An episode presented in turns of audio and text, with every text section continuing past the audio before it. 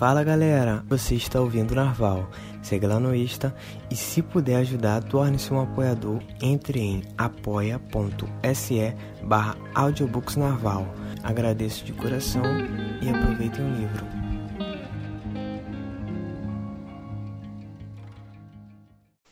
A Hora da Estrela Clarice Lispector Tudo no mundo começou com um sim. Uma molécula disse sim a outra molécula e nasceu a vida. Mas antes da pré-história havia pré-história da pré-história, e havia o nunca, e havia o sim. Sempre houve. Não sei o que, mas sei que o universo jamais começou. Que ninguém se engane, só consigo a simplicidade através de muito trabalho. Enquanto eu tiver perguntas e não houver resposta, continuarei a escrever. Como começar pelo início se as coisas acontecem antes de acontecer? Se antes da pré-pré-história já havia os monstros apocalípticos? Se essa história não existe, passará a existir. Pensar é um ato, sentir é um fato. Os dois juntos, sou eu que escrevo o que estou escrevendo. Deus é o mundo. A verdade é sempre um contato interior e inexplicável. A minha vida, a mais verdadeira e irreconhecível, extremamente interior e não tem uma só palavra que a signifique. Meu coração se esvaziou de todo desejo e reduz-se ao próprio último ou primeiro pulsar. A dor de dentes que perpassa essa história deu uma fisgada funda em plena boca nossa.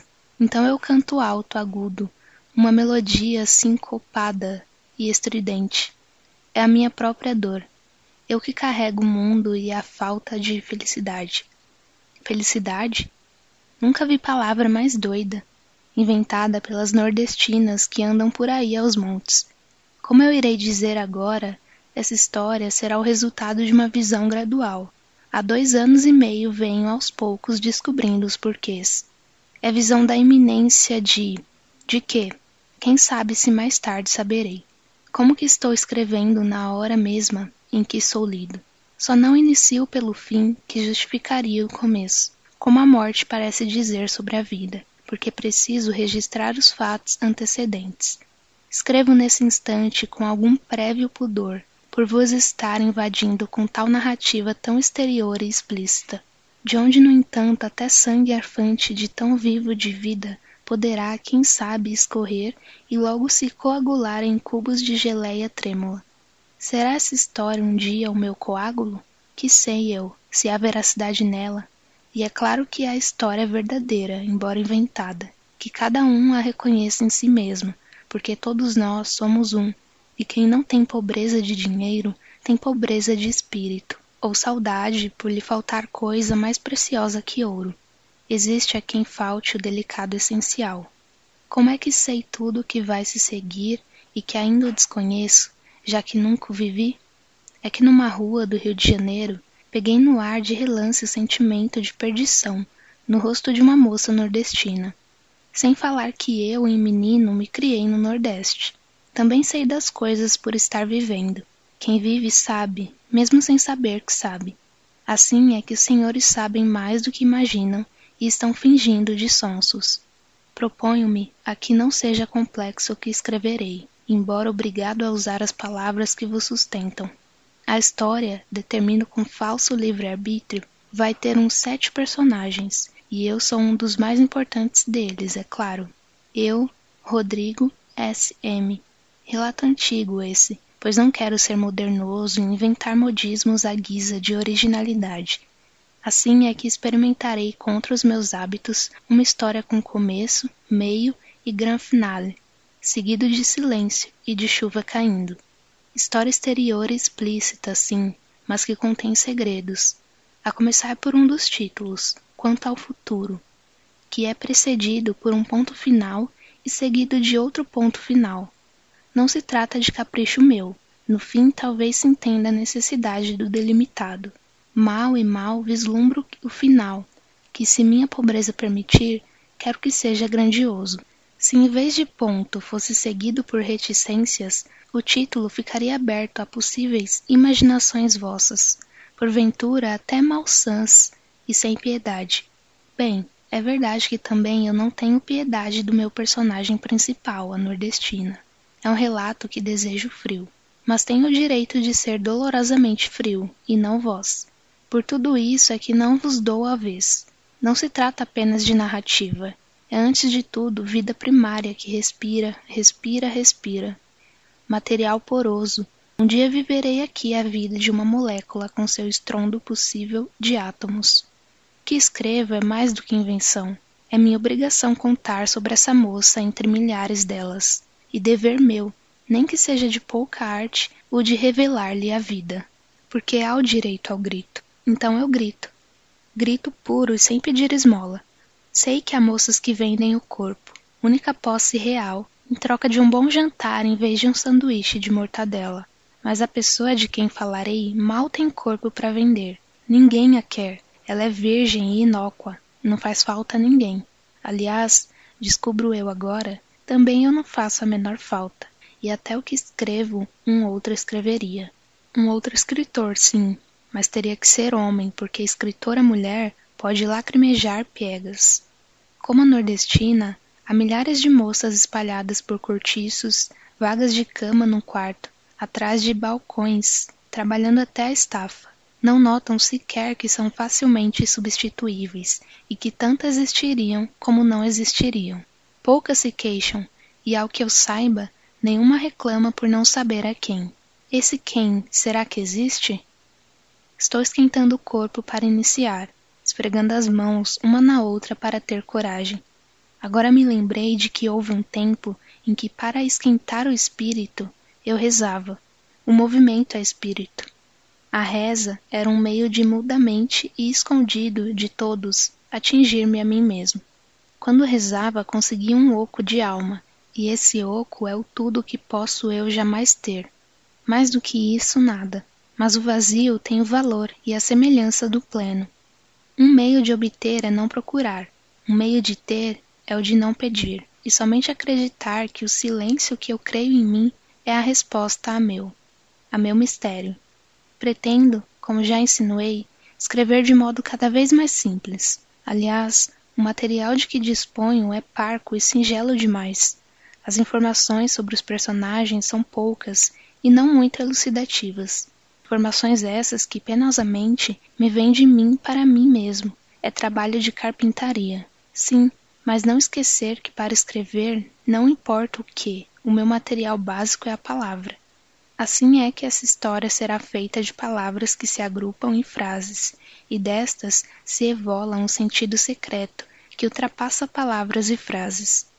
É claro que, como todo escritor, tem a tentação de usar termos suculentos. Conheço adjetivos esplendorosos, carnudos substantivos, e verbos tão esguios que atravessam agudos o ar em vias de ação, já que palavra é ação, concordais? Mas não vou enfeitar a palavra, pois se eu tocar no pão da moça, esse pão se tornará em ouro. E a jovem, ela tem 19 anos, e a jovem não poderia mordê-lo, morrendo de fome. Tenho então que falar simples para captar a sua delicada e vaga existência. Limito-me a humildemente, mas sem fazer estardalhaço de minha humildade, que já não seria humilde, limito-me a contar as fracas aventuras de uma moça numa cidade toda feita contra ela. Ela que deveria ter ficado no sertão de Alagoas, com vestido de chita e sem nenhuma datilografia, já que escrevia tão mal, só tinha até o terceiro ano primário. Por ser ignorante, era obrigada na datilografia a copiar lentamente letra por letra. A tia que lhe dera um curso ralo de como bater a máquina, e a moça ganhar uma dignidade. Era enfim datilógrafa. Embora, ao que parece, não aprovasse na linguagem duas consoantes juntas e copiava a letra linda e redonda do amado chefe, a palavra designar, de modo como em língua falada diria designar. Desculpai-me, mas vou continuar a falar de mim, que sou meu desconhecido, e ao escrever me surpreendo um pouco, pois descobri que tenho um destino.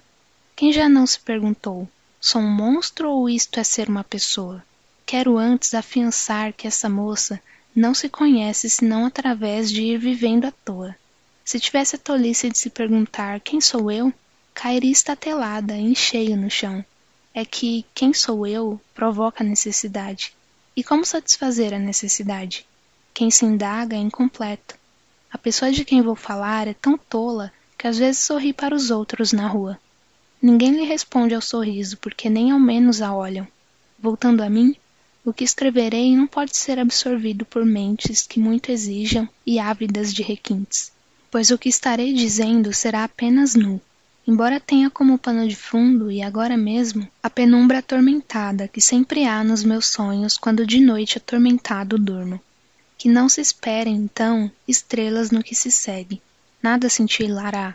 Trata-se de matéria opaca e por sua própria natureza desprezível por todos.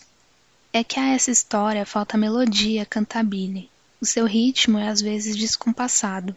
E tem fatos. Apaixonei-me subitamente por fatos sem literatura. Fatos são pedras duras, e agir está me interessando mais do que pensar. De fatos não há como fugir. Pergunto-me se eu deveria caminhar à frente do tempo e esboçar logo um final. Acontece, porém, que eu mesmo ainda não sei bem como esse isto terminará, e também porque entendo que devo caminhar passo a passo de acordo com um prazo determinado por horas. Até um bicho lida com o tempo, e esta é também a minha mais primeira condição, a de caminhar paulatinamente, apesar da impaciência que tenho em relação a essa moça com essa história eu vou me sensibilizar, e sei bem que cada dia é um dia roubado da morte. Eu não sou um intelectual, escrevo com o corpo, e o que escrevo é uma névoa úmida. As palavras são sons transfundidos de sombras que se entrecruzam desiguais. Estalactites, renda, música transfigurada de órgão. Mal ouso clamar palavras a essa rede vibrante e rica, mórbida e obscura, tendo como contratom um baixo grosso da dor. Alegro com brio. Tentarei tirar ouro do carvão. Sei que estou adiando a história e que brinco de bola sem a bola. O fato é um ato? Juro que esse livro é feito sem palavras. É uma fotografia muda. Esse livro é um silêncio. Esse livro é uma pergunta. Mas desconfio que toda essa conversa é feita apenas para adiar a pobreza da história, pois estou com medo. Antes de ter surgido na minha vida essa datilógrafa, eu era um homem até mesmo um pouco contente, apesar do mau êxito na minha literatura. As coisas estavam de algum modo tão boas que podiam se tornar muito ruins, porque o que amadurece plenamente pode apodrecer. Transgredir, porém, os meus próprios limites me fascinou de repente. E foi quando pensei em escrever sobre a realidade, já que essa me ultrapassa qualquer que seja o que quer dizer realidade. O que narrarei será meloso? Tem tendência, mas então agora mesmo seco e endureço tudo. E pelo menos o que escrevo não pede favor a ninguém e não implora socorro. Aguenta-se na sua chamada dor com uma dignidade de barão. É, parece que estou mudando de modo de escrever, mas acontece que só escrevo o que quero. Não sou um profissional e preciso falar dessa nordestina, senão sufoco. Ela me acusa, e o meio de me defender é escrever sobre ela. Escrevo em traços vivos e ríspidos de pintura. Estarei lidando com fatos como se fossem as irremediáveis pedras de que falei, embora queira que para me animar sinos badalem enquanto adivinho a realidade, e que anjos esvoassem em vespas transparentes em torno de minha cabeça quente, porque esta quer enfim se transformar em objeto coisa. É mais fácil. Será mesmo que a ação ultrapassa a palavra? Mas que ao escrever, que o nome real seja dado às coisas. Cada coisa é uma palavra, e quando não se a tem, inventa-se-a. Esse vosso Deus que nos mandou inventar. Por que escrevo? Antes de tudo, porque captei o espírito da língua, e assim às vezes a forma é que faz conteúdo. Escrevo, portanto, não por causa da nordestina, mas por motivo grave de força maior, como se diz nos requerimentos oficiais, por força da lei. Sim, minha força está na solidão. Não tenho medo nem de chuvas tempestivas, nem das grandes ventanias soltas, pois eu também sou escuro da noite. Embora não aguente bem ouvir um assovio no escuro e passos. Escuridão? Lembro-me de uma namorada. Era moça mulher, e que escuridão dentro de seu corpo. Nunca a esqueci.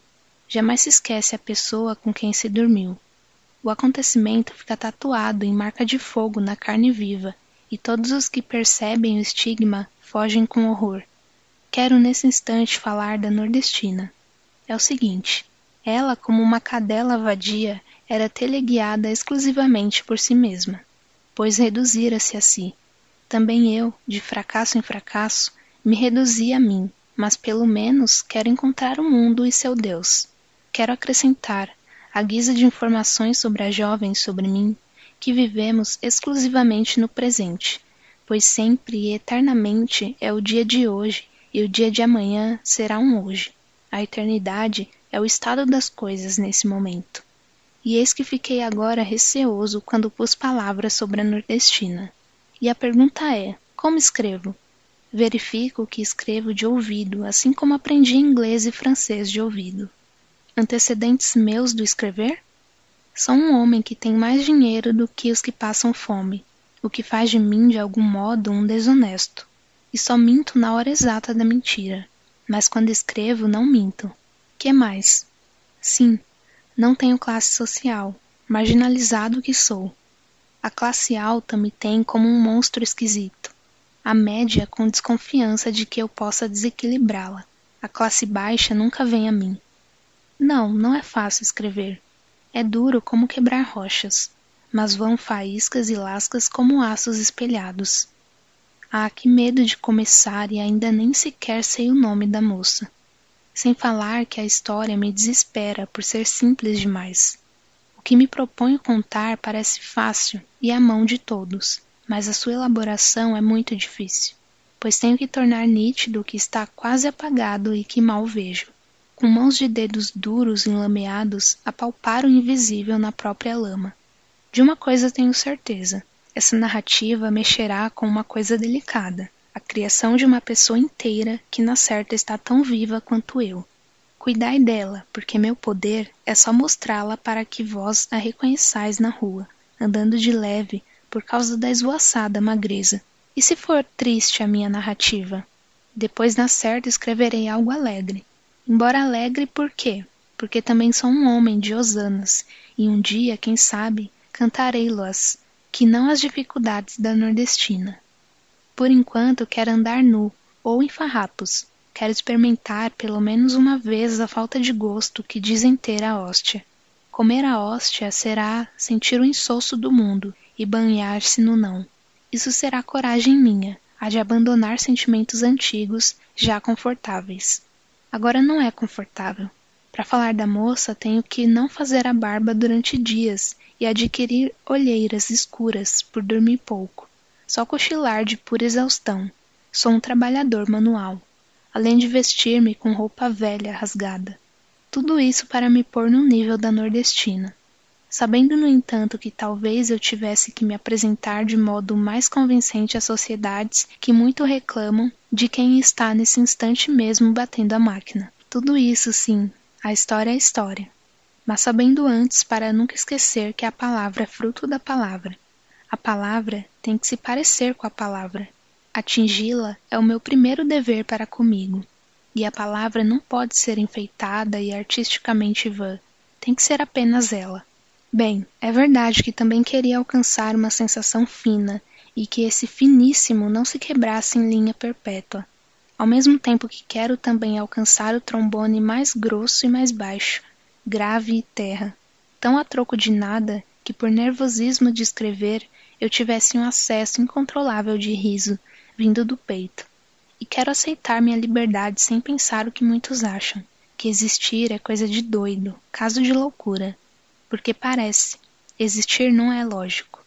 A ação dessa história terá como resultado minha transfiguração em outrem e minha materialização, enfim, em objeto. Sim, e talvez alcance a flauta doce em que eu me enovelarei em macio cipó. Mas voltemos a hoje, porque, como se sabe, hoje é hoje. Não estão me entendendo e eu ouço escuro que estão rindo de mim, em risos rápidos e ríspidos de velhos. E ouço passos cadenciados na rua. Tenho um arrepio de medo. Ainda bem que o que eu vou escrever já deve estar na certa de algum modo escrito em mim.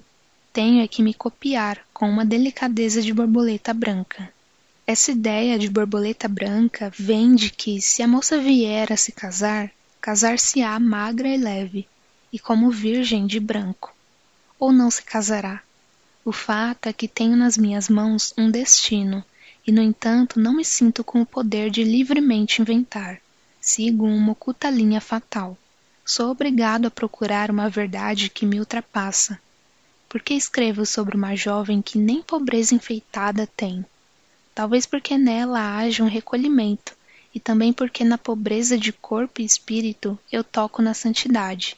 Eu que quero sentir o sopro do meu além, para ser mais do que eu, pois tão pouco sou. Escrevo por não ter nada a fazer no mundo. Sobrei, e não há lugar para mim na terra dos homens. Escrevo porque sou um desesperado e estou cansado. Não suporto mais a rotina de me ser, e se não fosse a sempre novidade que é escrever, eu me morreria simbolicamente todos os dias. Mas preparado estou para sair discretamente pela saída da porta dos fundos. Experimentei quase tudo, inclusive a paixão e o seu desespero. E agora só não quereria ter o que eu tivesse sido e não fui. Pareço conhecer nos menores detalhes essa nordestina, pois se vivo com ela. Como muito, adivinhei ao seu respeito. Ela se me grudou na pele qual melado pegajoso ou lama negra. Quando eu era menino, li a história de um velho que estava com medo de atravessar um rio. E foi quando apareceu um homem jovem que também queria passar para outra margem. O velho aproveitou e disse: Me leva também? eu bem montado nos teus ombros? O moço consentiu e, passada a travessia, avisou-lhe: Já chegamos, agora pode descer. Mas aí o velho respondeu muito sonso e sabido: Ah, essa não. É tão bom estar aqui montado como estou que nunca mais vou sair de você. Pois a datilógrafa não quer sair dos meus ombros. Logo eu que constato que a pobreza é feia e promíscua. Por isso não sei se minha história vai ser. Ser o quê? Não sei de nada. Ainda não me animei a escrevê-la. Terá acontecimentos? Terá. Mas quais? Também não sei. Não estou tentando criar em vós uma expectativa aflita e voraz. É que realmente não sei o que me espera. Tenho um personagem buliçoso nas mãos e que me escapa a cada instante, querendo que eu o recupere. Esqueci de dizer que tudo o que estou agora escrevendo é acompanhado pelo rufar enfático de um tambor batido por um soldado. No instante mesmo em que eu começar a história, de súbito cessará o tambor. Vejo a nordestina se olhando ao espelho, e um rufar de tambor. No espelho aparece o meu rosto cansado e barbudo. Tanto nós nos intertrocamos. Não há dúvida que ela é uma pessoa física. E adianta um fato. Trata-se de moça que nunca se viu nua porque tinha vergonha. Vergonha por pudor ou por ser feia? Pergunto-me também como é que eu vou cair de quatro em fatos e fatos. É que de repente o figurativo me fascinou. Crio a ação humana e estremeço. Também quero o figurativo, assim como um pintor que só pintasse cores abstratas quisesse mostrar que o fazia por gosto e não por não saber desenhar. Para desenhar a moça tenho que me domar, e para poder captar sua alma tenho que me alimentar frugalmente de frutas e beber vinho branco gelado, pois faz calor nesse cubículo onde me tranquei, e de onde tenho a veleidade de querer ver o mundo. Também tive que me abster de sexo e de futebol, sem falar que não entro em contato com ninguém. Voltarei algum dia à minha vida anterior? Duvido muito. Vejo agora que esqueci de dizer que por enquanto nada leio, para não contaminar com luxos a simplicidade de minha linguagem. Pois, como eu disse, a palavra tem que se parecer com a palavra, instrumento meu. Ou não sou um escritor. Na verdade, sou mais ator, porque com apenas um modo de pontuar, faço malabarismos de entonação. Obrigo respirar alheio a me acompanhar o texto. Também esqueci de dizer que o registro que em breve vai ter que começar, pois já não aguento a pressão dos fatos, o registro que em breve vai ter que começar é escrito sob o patrocínio do refrigerante mais popular do mundo e que nem por isso me paga nada. Refrigerante esse espalhado por todos os países. Aliás, foi ele quem me patrocinou o último terremoto em Guatemala. Apesar de ter gosto do cheiro de esmalte de unhas, de sabão aristolino e plástico mastigado, tudo isso não impede que todos o amem com servilidade e subserviência. Também porque, e vou dizer agora uma coisa difícil que só eu entendo, porque essa bebida que tem coca é hoje. Ela é um meio da pessoa atualizar-se e pisar na hora presente. Quanto à moça, ela vive num limbo impessoal, sem alcançar o próprio nem o melhor. Ela somente vive, inspirando e expirando, inspirando e expirando. Na verdade, para que mais que isso? O seu viver é ralo, sim, mas por que estou me sentindo culpado e procurando aliviar-me do peso de nada ter feito de concreto em benefício da moça? Moça essa, e vejo que já estou quase na história, moça essa que dormia de combinação de brim com manchas bastante suspeitas de sangue pálido. Para adormecer nas frígidas noites de inverno, enroscava-se em si mesma, recebendo-se e dando-se o próprio parco calor. Dormia de boca aberta por causa do nariz entupido. Dormia exausta.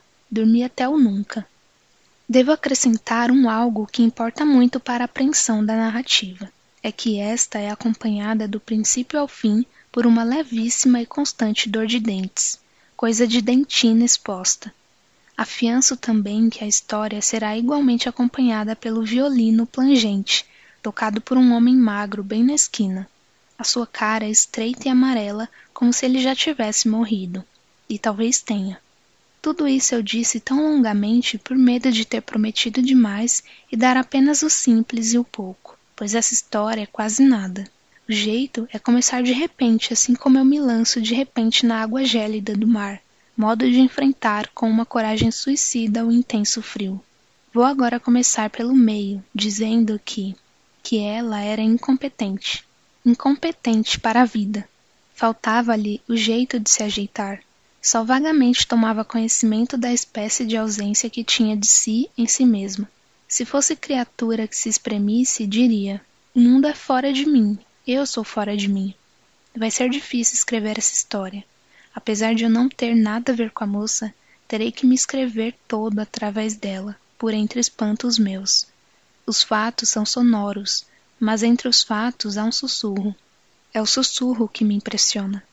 Faltava-lhe o jeito de se ajeitar, tanto que, explosão, nada argumentou em seu próprio favor quando o chefe da firma de representante de roldanas avisou-lhe com brutalidade brutalidade essa que ela parecia provocar com sua cara de tola, rosto que pedia tapa, com brutalidade que só ia manter no emprego Glória, sua colega, porque quanto a ela, errava demais na datilografia, além de sujar invariavelmente o papel.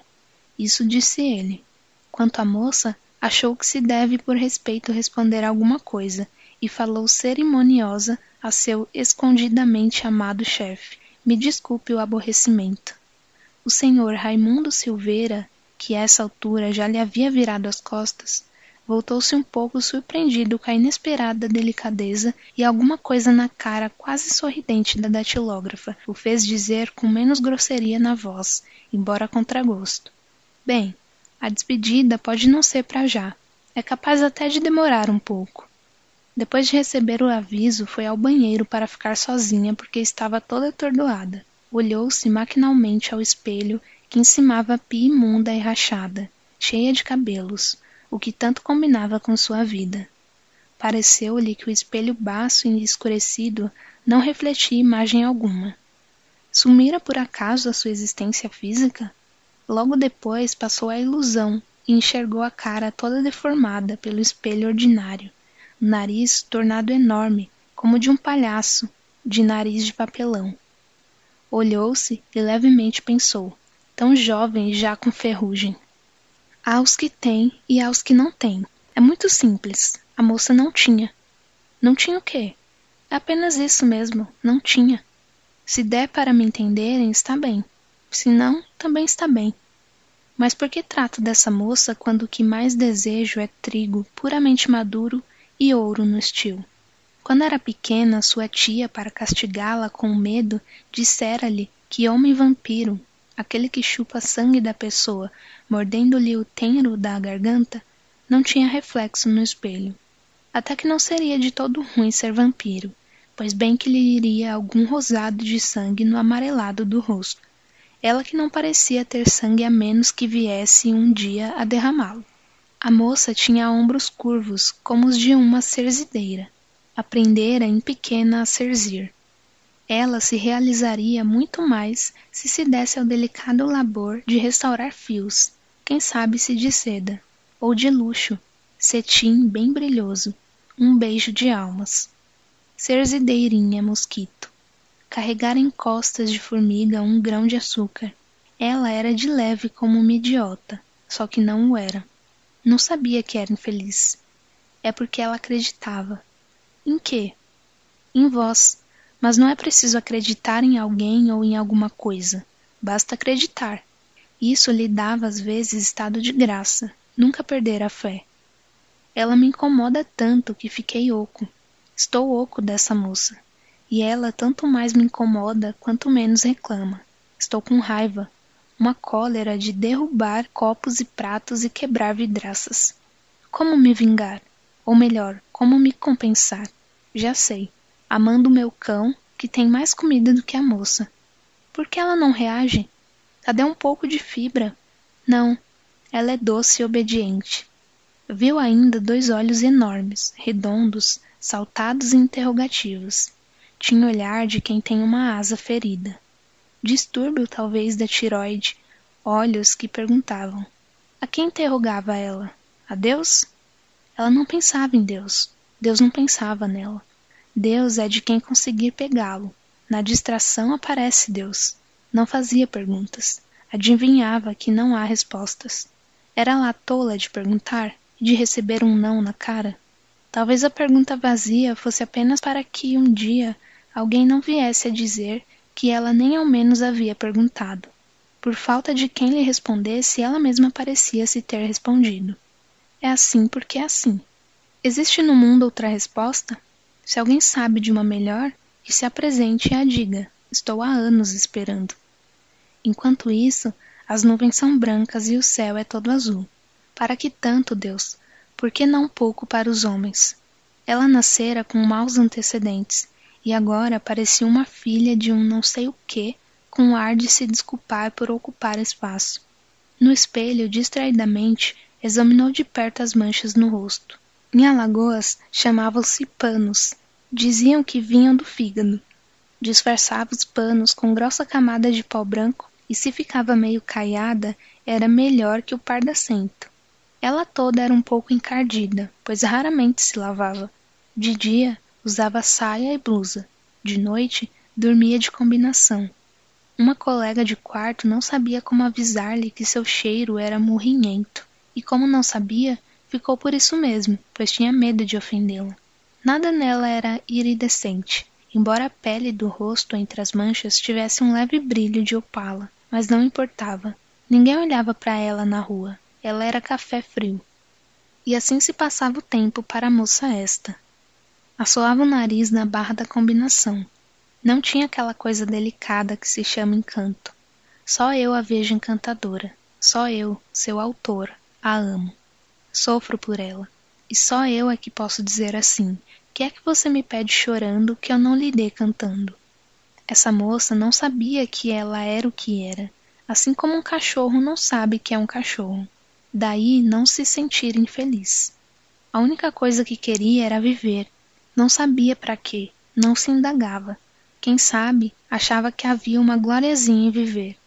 Ela pensava que a pessoa é obrigada a ser feliz. Então era. Antes de nascer, ela era uma ideia? Antes de nascer, ela era morta? E depois de nascer, ela ia morrer? Mas que fina talhada de melancia. Há poucos fatos a narrar, e eu mesmo não sei ainda o que estou denunciando. Agora, explosão. Em rapidíssimos traços, desenharei a vida pregressa da moça até o momento do espelho do banheiro. Nascera inteiramente raquítica, herança do sertão, os maus antecedentes de que falei. Com dois anos de idade lhe haviam morrido os pais de febres ruins no sertão de Alagoas, lá onde o diabo perdera as botas. Muito depois fora para Maceió com a tia Beata, única parenta sua no mundo. Uma outra vez se lembrava de coisa esquecida. Por exemplo, a tia lhe dando cascudos no alto da cabeça, porque o cocoruto de uma cabeça devia ser, imaginava a tia, um ponto vital. Dava-lhe sempre com os nós dos dedos na cabeça, de ossos fracos, por falta de cálcio. Batia, mas não era somente porque ao bater gozava de grande prazer sensual. A tia, que não se casara por nojo, é que também considerava de dever seu evitar que a menina viesse um dia a ser uma dessas moças que em Maceió ficavam nas ruas de cigarro aceso esperando o homem. Embora a menina não tivesse dado mostras de no futuro vir a ser vagabunda de rua, pois até mesmo o fato de vir a ser uma mulher não parecia pertencer à sua vocação. A mulherice só lhe nasceria tarde porque até no capim vagabundo há desejo de sol. As pancadas ela esquecia, pois esperando-se um pouco a dor termina por passar.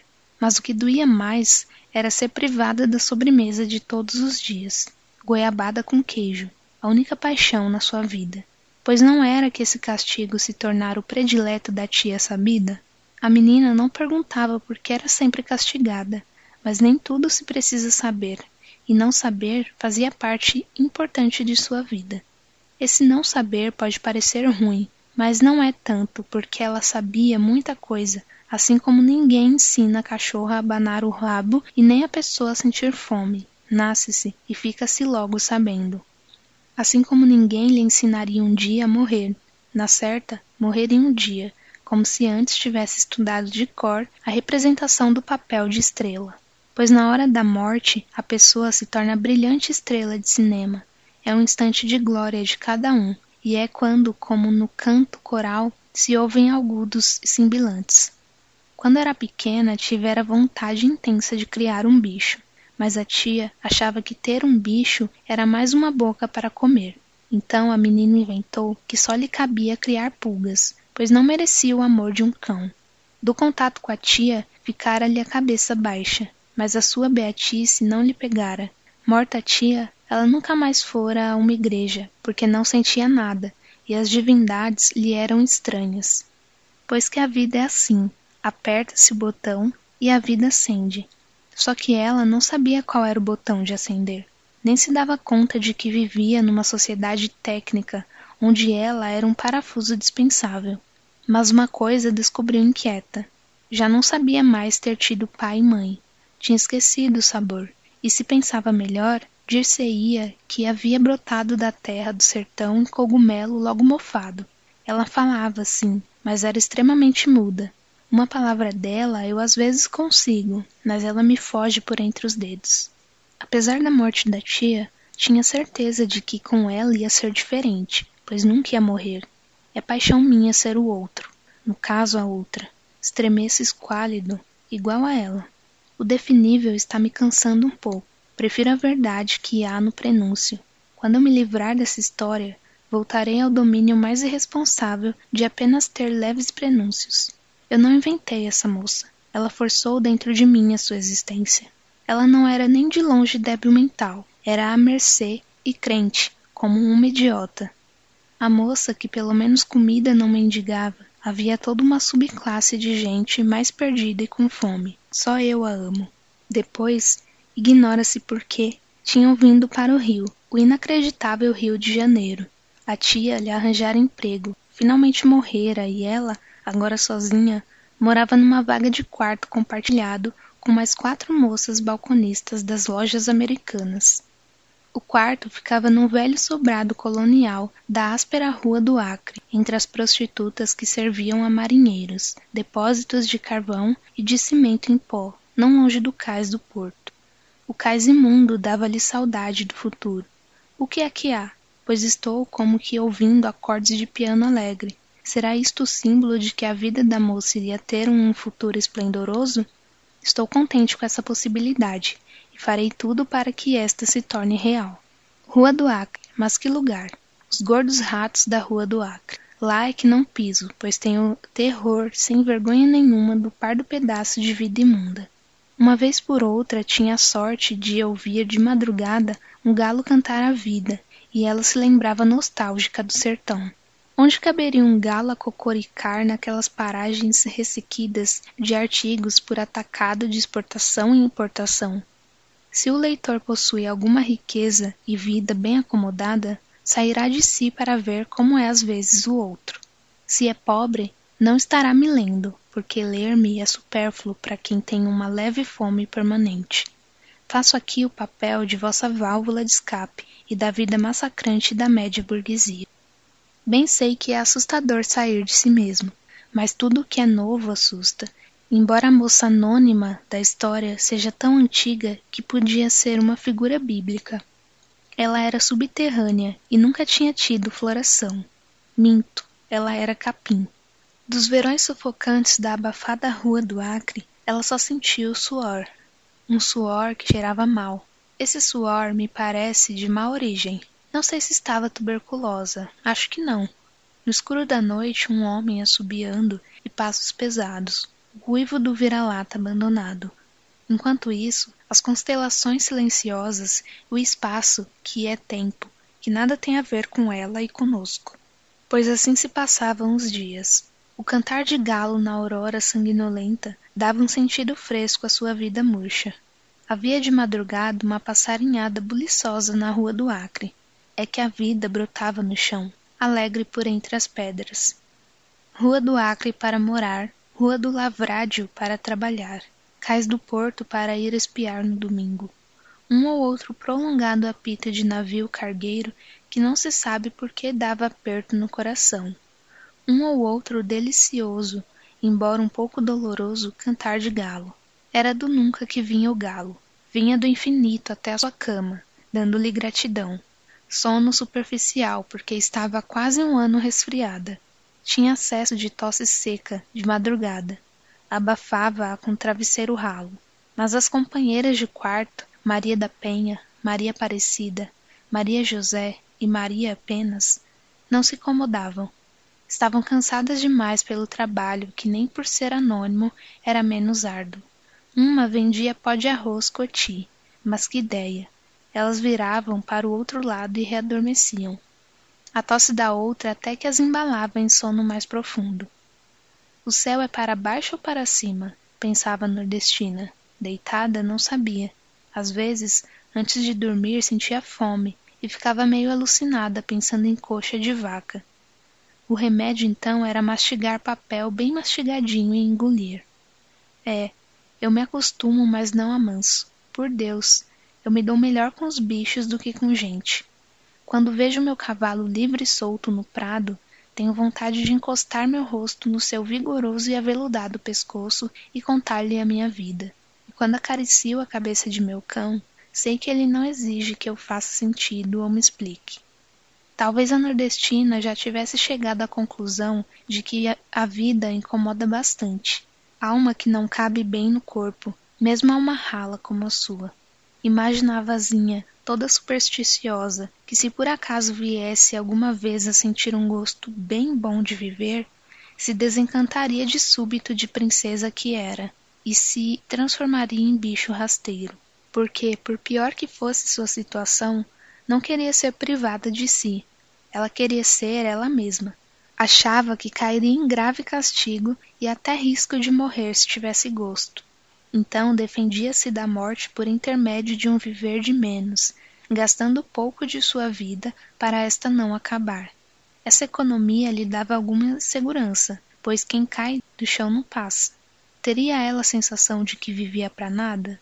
Nem posso saber, mas acho que não. Só uma vez se fez uma trágica pergunta. Quem sou eu? Assustou-se tanto que parou completamente de pensar. Mas eu, que não chego a ser ela, sinto que vivo para nada. Sou gratuito e pago as contas de luz, gás e telefone. Quanto a ela, até mesmo de vez em quando, ao receber o salário, comprava uma rosa. Tudo isso acontece no ano este que passa, e só acabarei essa história difícil quando eu ficar exausto da luta. Não sou um desertor. Às vezes lembrava-se de uma assustadora canção desafinada de meninas brincando de roda de mãos dadas. Ela só ouvia, sem participar, porque a tia a queria para varrer o chão. As meninas de cabelos ondulados com um laço de fita cor-de-rosa. Quero uma de vossas filhas de marré marré de si. Escolhei a qual quiser de marré. A música era um fantasma pálido, como uma rosa que é louca de beleza, mas mortal. Pálida, imortal, a moça era hoje o fantasma suave e terrificante de uma infância sem bola nem boneca. Então costumava fingir que corria pelos corredores de boneca na mão, atrás de uma bola e rindo muito. A gargalhada era aterrorizadora, porque acontecia no passado, e só a imaginação maléfica a trazia para o presente. Saudade do que poderia ter sido e não foi. Eu bem avisei que era literatura de cordel, embora eu me recuse a ter qualquer piedade. Devo dizer que essa moça não tem consciência de mim. Se tivesse, teria para quem rezar e seria salvação. Mas eu tenho plena consciência dela. Através dessa jovem, dou o meu grito de horror à vida. A vida que tanto amo. Volto à moça. O luxo que se dava era tomar um gole frio de café antes de dormir. Pagava o luxo tendo azia ao acordar. Ela era calada, por não ter o que dizer, mas gostava de ruídos. Eram vida. Enquanto o silêncio da noite assustava, parecia que estava prestes a dizer uma palavra fatal. Durante a noite na rua do Acre, era raro passar um carro. Quanto mais buzinassem, melhor para ela. Além desses medos, como se não bastassem, tinha medo grande de pegar doença ruim lá embaixo dela. Isso a tia lhe ensinara. Embora seus pequenos óvulos tão murchos, tão, tão. Mas vivia em tanta mesmice que de noite não se lembrava do que acontecera de manhã. Vagamente pensava de muito longe e sem palavras o seguinte: já que sou, o jeito é ser.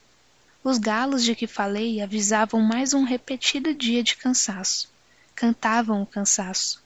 E as galinhas, que faziam elas? Indagava-se a moça. Os galos pelo menos cantavam. Por falar em galinha, a moça às vezes comia num botiquim um ovo duro, mas a tia lhe ensinara que comer ovo fazia mal para o fígado. Sendo assim, obedientemente adoecia, sentindo dores do lado esquerdo oposto ao fígado, pois era muito impressionável e acreditava em tudo que existia e no que não existia também, mas não sabia enfeitar a realidade. Para ela, a realidade era demais para ser acreditada. Aliás, a palavra realidade não lhe dizia nada, nem a mim, por Deus. Quando dormia, quase que sonhava que a tia lhe batia na cabeça. Ou sonhava estranhamente em sexo, ela que de aparência era sexuada. Quando acordava, se sentia culpada sem saber por quê, talvez porque o que é bom devia ser proibido. Culpada e contente. Por via das dúvidas, se sentia de propósito culpada e rezava mecanicamente três Ave-Marias. Amém, Amém, Amém. Rezava, mas sem Deus. Ela não sabia quem era ele, e portanto ele não existia. Acabo de descobrir que para ela, fora Deus, também a realidade era muito pouco. Dava-se melhor com o irreal cotidiano. Vivia em câmera lenta, lebre pulando no ar, sobre os outeiros. Vago era o seu mundo terrestre, o vago era o de dentro da natureza. E achava bom ficar triste.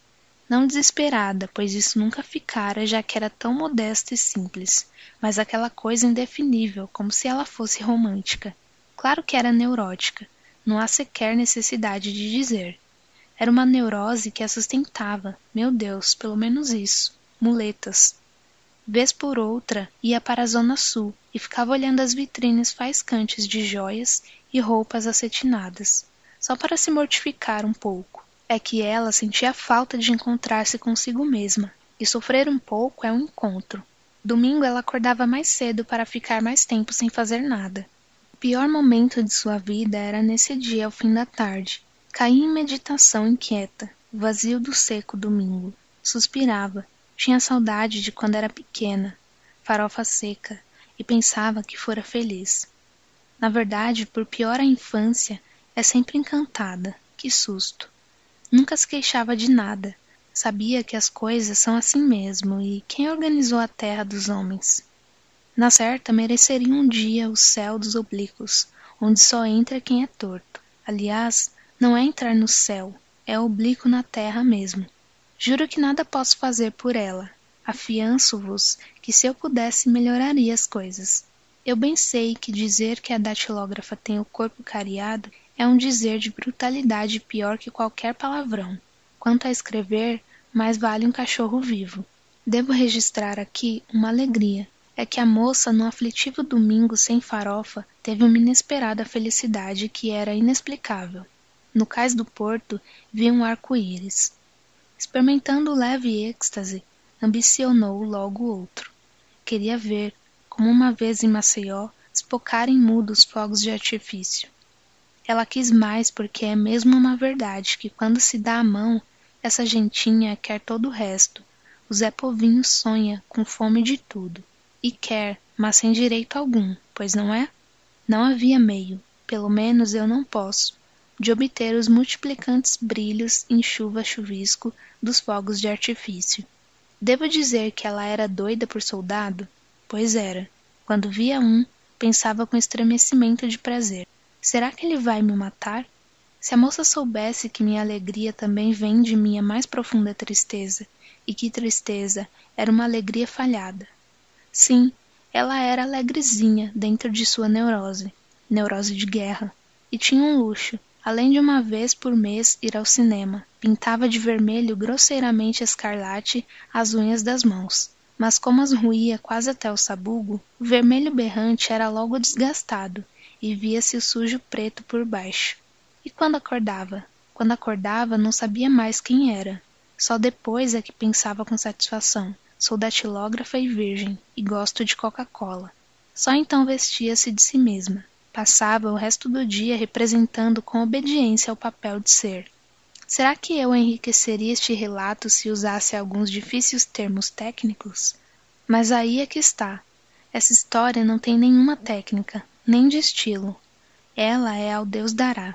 Eu que também não acharia por nada nesse mundo com palavras brilhantes e falsas uma vida parca como a da datilógrafa. Durante o dia eu faço, como todos, gestos despercebidos por mim mesmo, pois um dos gestos mais despercebido é essa história de que não tenho culpa e que não sai como sair.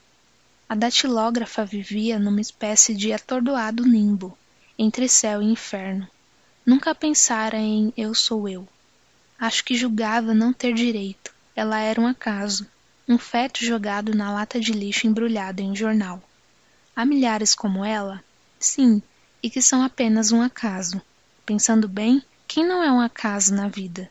Quanto a mim, só me livro de ser apenas um acaso porque escrevo, o que é um ato, que é um fato. É quando entro em contato com forças interiores minhas encontro através de mim o vosso Deus. Para que escrevo? E eu sei? Sei não. Sim, é verdade. Às vezes também penso que eu não sou eu. Pareço pertencer a uma galáxia longínqua, de tão estranho que sou de mim. Sou eu? Espanto-me com meu encontro. A nordestina não acreditava na morte, como eu já disse. Pensava que não, pois não é que estava viva? Esquecer os nomes da mãe e do pai, nunca mencionados pela tia. Com excesso de desenvoltura, estou usando a palavra escrita, e isso estremece em mim, que fico com medo de me afastar da ordem e cair no abismo povoado de gritos, o inferno da liberdade. Mas continuarei. Continuando, todas as madrugadas ligava o rádio emprestado por uma colega de moradia, Maria da Penha. Ligava bem baixinho para não acordar as outras. Ligava invariavelmente para a rádio relógio, que dava a hora certa e cultura, e nenhuma música, só pingava em som de gotas que caem, cada gota de minuto que passava. E, sobretudo, esse canal de rádio aproveitava intervalos entre as tais gotas de minuto para dar anúncios comerciais. Ela adorava anúncios. Era a rádio perfeita, pois também entre os pingos do tempo dava curtos ensinamentos, dos quais talvez algum dia viesse precisar saber. Foi assim que aprendeu que o imperador Carlos Magno era na terra dele chamado Carolus. Verdade que nunca achara modo de aplicar essa informação, mas nunca se sabe. Quem espera sempre alcança. Ouvira também a informação de que o único animal que não cruza com filho era o cavalo. Isso, moço, é indecência, disse ela para o rádio. Outra vez ouvira: Arrepende-te em Cristo, e ele te dará a felicidade. Então ela se arrependera. Como não sabia bem de quê, arrependia-se toda e de tudo. O pastor também falava que a vingança é coisa infernal, então ela não se vingava. Sim, quem espera sempre alcança. É? Tinha o que se chama de vida interior e não sabia que tinha. Vivia de si mesma como se comesse as próprias entranhas. Quando ia ao trabalho, parecia uma doida mansa, porque ao correr do ônibus devaneava em altos e deslumbrantes sonhos. Esses sonhos, de tanta interioridade, eram vazios porque lhes faltava o núcleo essencial de uma prévia experiência de, de êxtase, digamos. A maior parte do tempo tinha, sem o saber, o vazio que enche a alma dos santos. Ela era santa? Ao que parece. Não sabia que meditava, pois não sabia o que queria dizer a palavra. Mas parece-me que sua vida era uma longa meditação sobre o nada. Só que precisava dos outros para crer em si mesma, senão se perderia nos sucessivos e redondos vácuos que haviam nela.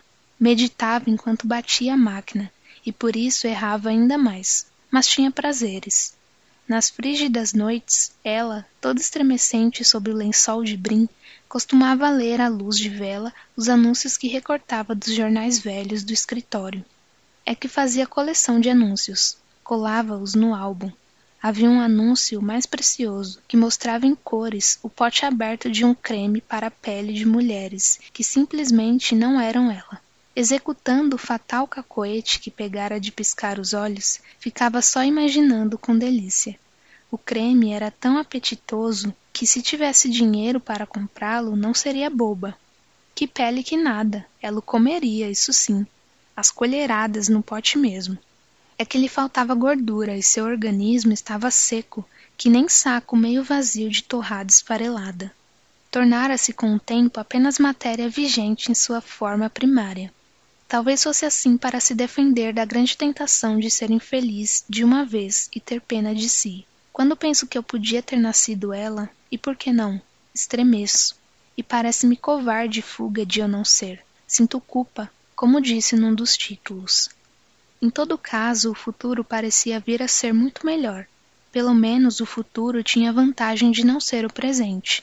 Sempre há um melhor para o ruim. Mas não havia nela miséria humana. É que tinha em si mesma uma certa flor fresca, pois, por estranho que pareça, ela acreditava.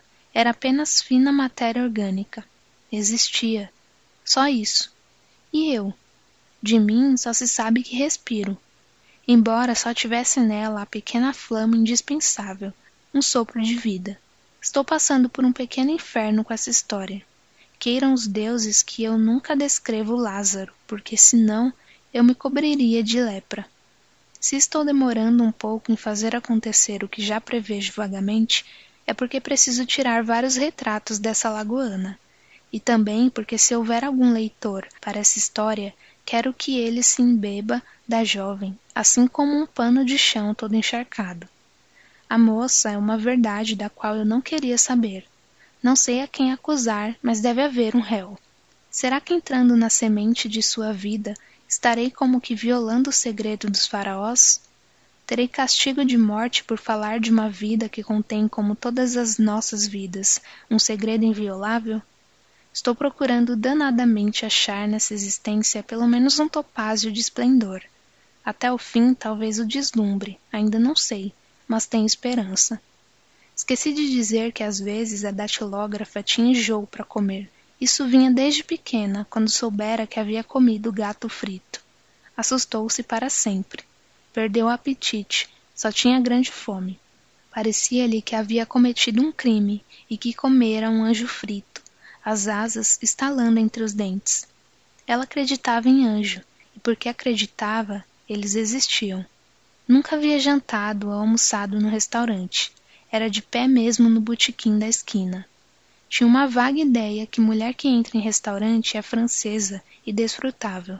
Havia coisas que não sabia o que significavam. Uma era efeméride. E não é que seu Raimundo só mandava copiar com sua letra linda a palavra efemérides ou efeméricas? Achava o termo efemírides absolutamente misterioso. Quando copiava, prestava atenção a cada letra. Glória era estenógrafa e não só ganhava mais, como não parecia se atrapalhar com as palavras difíceis, das quais o chefe tanto gostava. Enquanto isso, a mocinha se apaixonara pela palavra efemérides. Outro retrato. Nunca recebera presentes. Aliás, não precisava de muita coisa, mas um dia viu algo que por um leve instante cobiçou. Um livro que seu Raimundo, dado à literatura, deixara sobre a mesa. O título era Humilhados e Ofendidos. Ficou pensativa. Talvez tivesse pela primeira vez se definido numa classe social. Pensou, pensou e pensou. Chegou à conclusão que, na verdade, ninguém jamais a ofendera. Tudo o que acontecia era porque as coisas são assim mesmo, e não havia luta possível. Para que lutar? Pergunto eu. Conheceria ela algum dia do amor o seu adeus? Conheceria algum dia do amor os seus desmaios? Teria seu modo doce voo?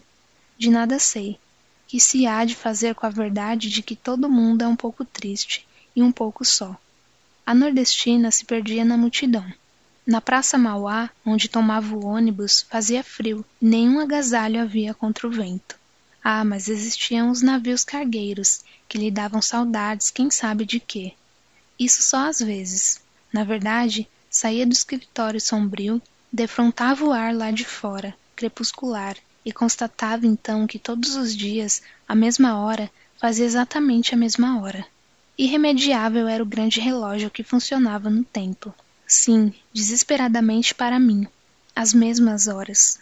Bem, e daí? Daí nada. Quanto a mim, autor de uma vida, me dou mal com a repetição. A rotina me afasta de minhas possíveis novidades. Por falar em novidades, a moça um dia viu num botequim um homem tão, tão, tão bonito que queria tê-lo em casa. Deveria ser como como ter uma grande esmeralda, esmeralda, esmeralda, num estojo aberto. Intocável. Pela aliança viu que ele era casado. Como casar com com um ser que era para para ser visto? Gaguejava ela no seu pensamento. Morreria de vergonha de comer na frente dele, porque ele era bonito além do possível equilíbrio de uma pessoa. Pois não é que quis descansar as costas por um dia? Sabia que se falasse isso ao chefe, ele não acreditaria que lhe doíam as costelas. Então, valeu-se de uma mentira que convence mais que a verdade. Disse ao chefe que no dia seguinte não poderia trabalhar, porque arrancar um dente era muito perigoso. E a mentira pegou. Às vezes só a mentira salva.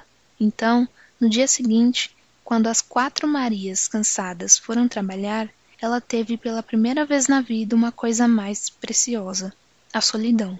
Tinha um quarto só para ela. Mal acreditava que usufruía o espaço, e nenhuma palavra era ouvida. Então dançou num ato de absoluta coragem, pois a tia não a entenderia. Dançava e rodopiava, porque ao estar sozinha se tornava livre. Usufruía de tudo, da arduamente conseguida solidão, do rádio de pilha tocando o mais alto possível, da vastidão do quarto sem as Marias. Arrumou, como pedido de favor, um pouco de café solúvel com a dona dos quartos, e ainda como favor, pediu-lhe água fervendo.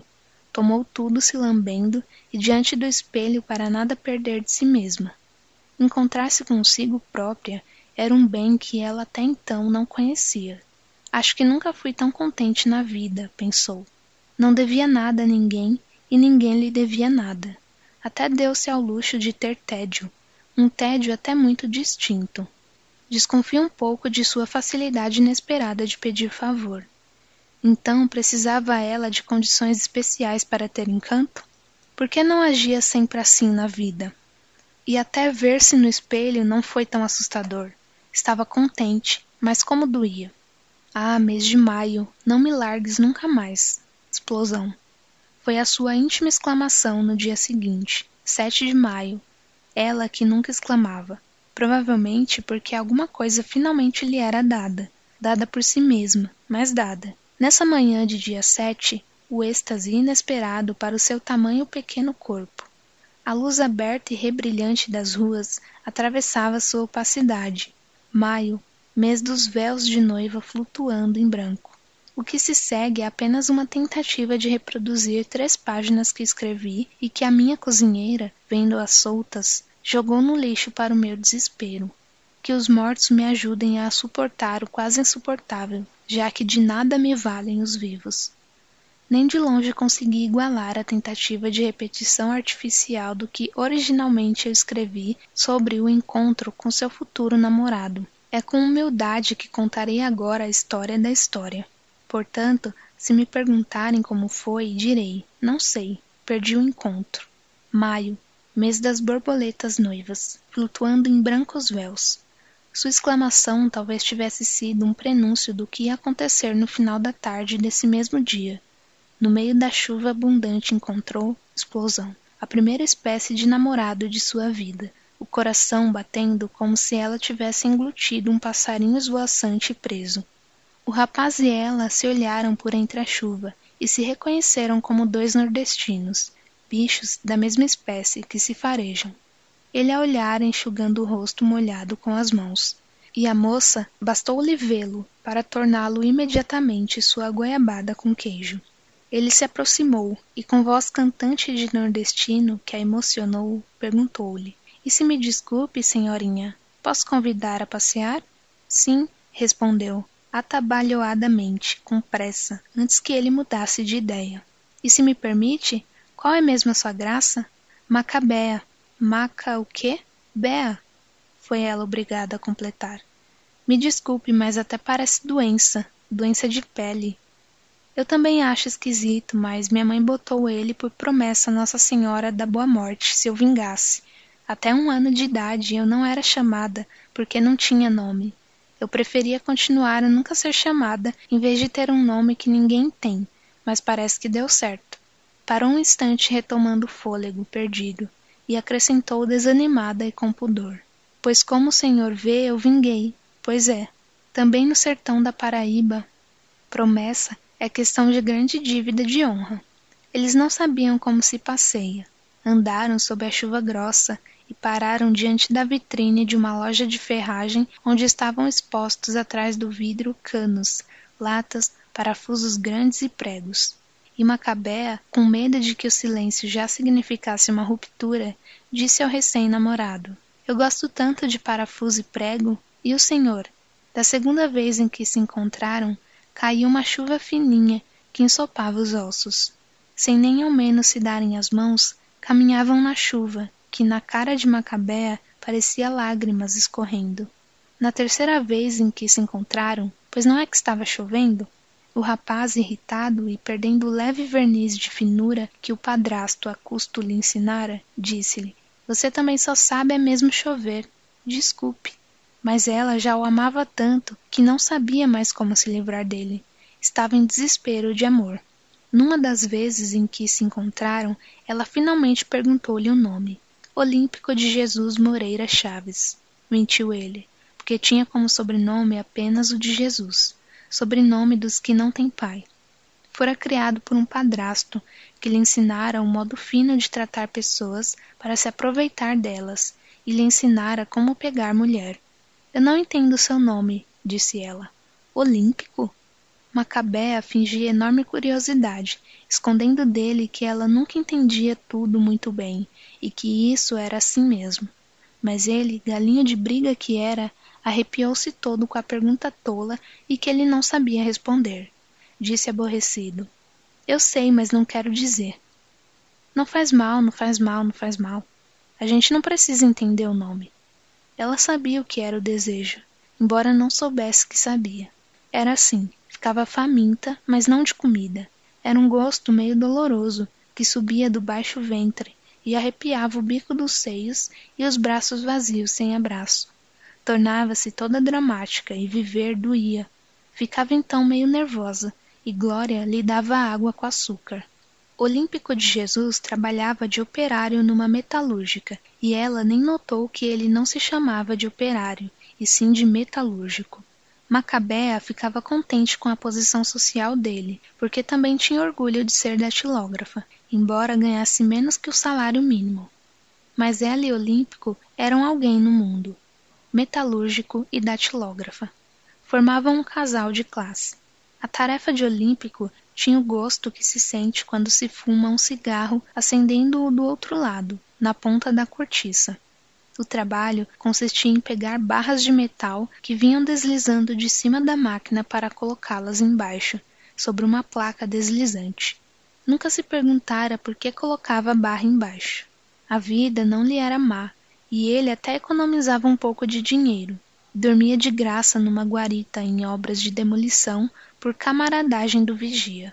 Macabea disse: As boas maneiras são a melhor herança. Pois para mim a melhor herança é mesmo muito dinheiro. Mas um dia vou ser muito rico. Disse ele que tinha uma grandeza demoníaca. Sua força sangrava. Uma coisa que tinha vontade de ser era toureiro. Uma vez fora ao cinema e estremecera da cabeça aos pés quando vira a capa vermelha. Não tinha pena do touro. Gostava era de ver sangue. No Nordeste, tinha juntado salários e salários para arrancar um canino perfeito e trocá-lo por um dente de ouro faiscante.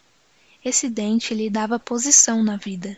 Aliás, matar tinha feito dele homem com letra maiúscula. Olímpico não tinha vergonha. Era o que se chamava no Nordeste de cabra safado. Mas não sabia que era um artista nas horas de folga esculpia figuras de santo, e eram tão bonitas que ele não as vendia. Todos os detalhes ele punha, e sem faltar ao respeito, esculpia tudo do menino Jesus. Ele achava que o que é, é mesmo, e Cristo tinha sido além de santo um homem como ele, embora ascendente de ouro. Os negócios públicos interessavam o Olímpico. Ele adorava ouvir discursos. Que tinha seus pensamentos, isso lá tinha, acocorava-se com um cigarro barato nas mãos e pensava. Como na Paraíba, ele se acocorava no chão, o traseiro sentado no zero, a meditar. Ele dizia alto e sozinho: Sou muito inteligente, ainda vou ser deputado. E não é que ele dava para fazer discurso? Tinha o tom cantado e o palavreado ceboso, próprio para quem abre a boca e fala pedindo e ordenando os direitos do homem. No futuro, que eu não digo nessa história, não é que ele terminou mesmo deputado? E obrigando os outros a chamarem-no de doutor. Macabea era na verdade uma figura medieval, enquanto Olímpico de Jesus se julgava peça-chave, dessas que abrem qualquer porta. Macabea simplesmente não era técnica, ela era só ela. Não, não quero ter esse sentimentalismo, e portanto vou cortar o coitado implícito dessa moça. Mas tenho que anotar que Macabea nunca recebera uma carta em sua vida, e o telefone do escritório só chamava o chefe e Glória. Ela uma vez pediu ao Olímpico que lhe telefonasse. Ele disse: Telefonar para ouvir as tuas bobagens? Quando Olímpico lhe dissera que terminaria deputado pelo estado da Paraíba, ela ficou boquiaberta e pensou: Quando nos casarmos, então serei uma deputada? Não queria, pois deputada parecia nome feio. Como eu disse, essa não é uma história de pensamentos. Depois provavelmente voltarei para as inominadas sensações, até sensações de Deus. Mas a história de Macabea tem que sair, senão eu estouro. As poucas conversas entre os namorados versavam sobre farinha, carne de sol, carne seca, rapadura, melado, pois esse era o passado de ambos, e eles esqueciam o amargor da infância, porque esta, já que passou, é sempre acre e doce, e dá até nostalgia. Pareciam por demais irmãos, coisa que só agora estou percebendo, não dá para casar. Mas eu não sei se eles sabiam disso. Casariam ou não? Ainda não sei, só sei que eram de algum modo inocentes e pouca sombra faziam no chão. Não, menti. Agora vi tudo. Ele não era inocente coisa alguma, apesar de ser uma vítima geral do mundo. Tinha, descobri agora, dentro de si, a dura semente do mal. Gostava de se vingar. Este era o seu grande prazer e o que lhe dava força de vida. Mais vida do que ela, que não tinha anjo de guarda. Enfim, o que fosse acontecer, aconteceria. E por enquanto nada acontecia. Os dois não sabiam inventar acontecimentos. Sentavam-se no que é de graça, banco de praça pública, e ali acomodados nada os distinguia do resto do nada, para a grande glória de Deus. Ele, pois é. Ela, pois é o quê? Ele, eu só disse pois é. Ela, mas pois é o quê? Ele, melhor mudar de conversa, porque você não me entende. Ela, entender o quê? Ele, Santa Virgem Macabea, vamos mudar de assunto e já. Ela, falar então de quê? Ele, por exemplo, de você. Ela. Eu? Ele. Por que esse espanto? Você não é gente? Gente fala de gente. Ela. Desculpe, mas não acho que sou muito gente. Ele. Mas todo mundo é gente, meu Deus. Ela. É que não me habituei. Ele. Não se habituou com o quê? Ela. Ah, não sei explicar. Ele. Então? Ela. Então o quê? Ele. Olhe, eu vou embora porque você é impossível. Ela. É que só sei ser impossível, não sei ser mais nada. Que é que eu faço para conseguir ser possível? Ele. Pare de falar porque você só diz besteira. Diga o que é do teu agrado. Ela. Acho que não sei dizer. Ele. Não sabe o que? Ela. Hein? Ele. Olhe, até estou suspirando de agonia. Vamos não falar em nada. Está bem? Ela. Sim, está bem. Como você quiser. Ele. É, você não tem solução. Quanto a mim, de tanto me chamarem, eu virei eu. No sertão da Paraíba não há quem não saiba quem é Olímpico. E um dia o mundo todo vai saber de mim. É? Pois se eu estou dizendo, você não acredita? Acredito sim, acredito, acredito. Não quero lhe ofender. Em pequena, ela vira uma casa pintada de rosa e branco, com um quintal onde havia um poço com cacimba e tudo. Era bom olhar para dentro. Então seu ideal se transformara nisso em vir a ter um poço só para ela. Mas não sabia como fazer, então perguntou ao Olímpico: Você sabe se a gente pode comprar um buraco? Olhe, você não reparou até agora, não desconfiou que tudo que você pergunta não tem resposta? Ela ficou de cabeça inclinada para o ombro, assim como uma pomba fica triste. Quando ele falava em ficar rico, uma vez ela lhe disse: Não será somente visão? Vá para o inferno, você só sabe desconfiar. Eu só não digo palavrões grossos porque você é moça donzela. Cuidado com suas preocupações, dizem que dá ferida no estômago. Preocupações coisa nenhuma, pois eu sei no certo que vou vencer. Bem, e você tem preocupações? Não, não tenho nenhuma. Acho que não preciso vencer na vida. Foi a única vez em que ela falou de si própria para Olímpico de Jesus. Estava habituada a se esquecer de si mesma. Nunca quebrava seus hábitos. Tinha medo de inventar. Você sabia que na Rádio Relógio disseram que um homem escreveu um livro chamado Alice no País das Maravilhas e que era também um matemático? Falaram também em álgebra. O que é que quer dizer álgebra? Saber disso é coisa de fresco, de homem que vira mulher. Desculpe a palavra de eu ter dito fresco, porque isso é palavrão para moça direita. Nessa rádio, eles dizem essa coisa de cultura e palavras difíceis. Por exemplo, o que quer dizer eletrônico? Silêncio. Eu sei, mas não quero dizer. Eu gosto tanto de ouvir os pingos diminutos do tempo assim, tic-tac, tic-tac, tic-tac. A rádio relógio diz que dá a hora certa, cultura e anúncios. O que quer dizer cultura? Cultura é cultura, continuou ele emburrado. Você também vive me encostando na parede? É que muita coisa eu não entendo bem. O que quer dizer renda per capita? Ora, é fácil, é coisa de médico. O que quer dizer rua Conde de Bonfim? O que é conde? É príncipe? Conde é conde, hora essa. Eu não preciso de hora certa porque tenho relógio. Não contou que o roubara no mictório da fábrica. O colega o tinha deixado na pia quando lavara as mãos. Ninguém soube. Ele era um verdadeiro técnico em roubar. Não usava o relógio de pulso no trabalho.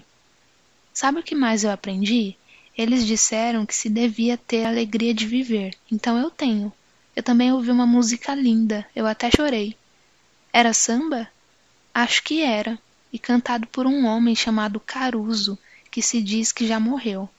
A voz era tão macia que até doía ouvir. A música chamava-se Una Furtiva Lágrima, não sei por que eles não disseram lágrima. Uma furtiva lágrima fora a única coisa belíssima na sua vida. Enxugando as próprias lágrimas, tentou cantar o que ouvira, mas a sua voz era tão crua e tão desafinada como ela mesma era. Quando ouviu, começara a chorar. Era a primeira vez que chorava. Não sabia que tinha tanta água nos olhos. Chorava, assoava o nariz sem saber mais por que chorava. Não chorava por causa da vida que levava, porque, não tendo conhecido outros modos de viver, aceitara que com ela era assim.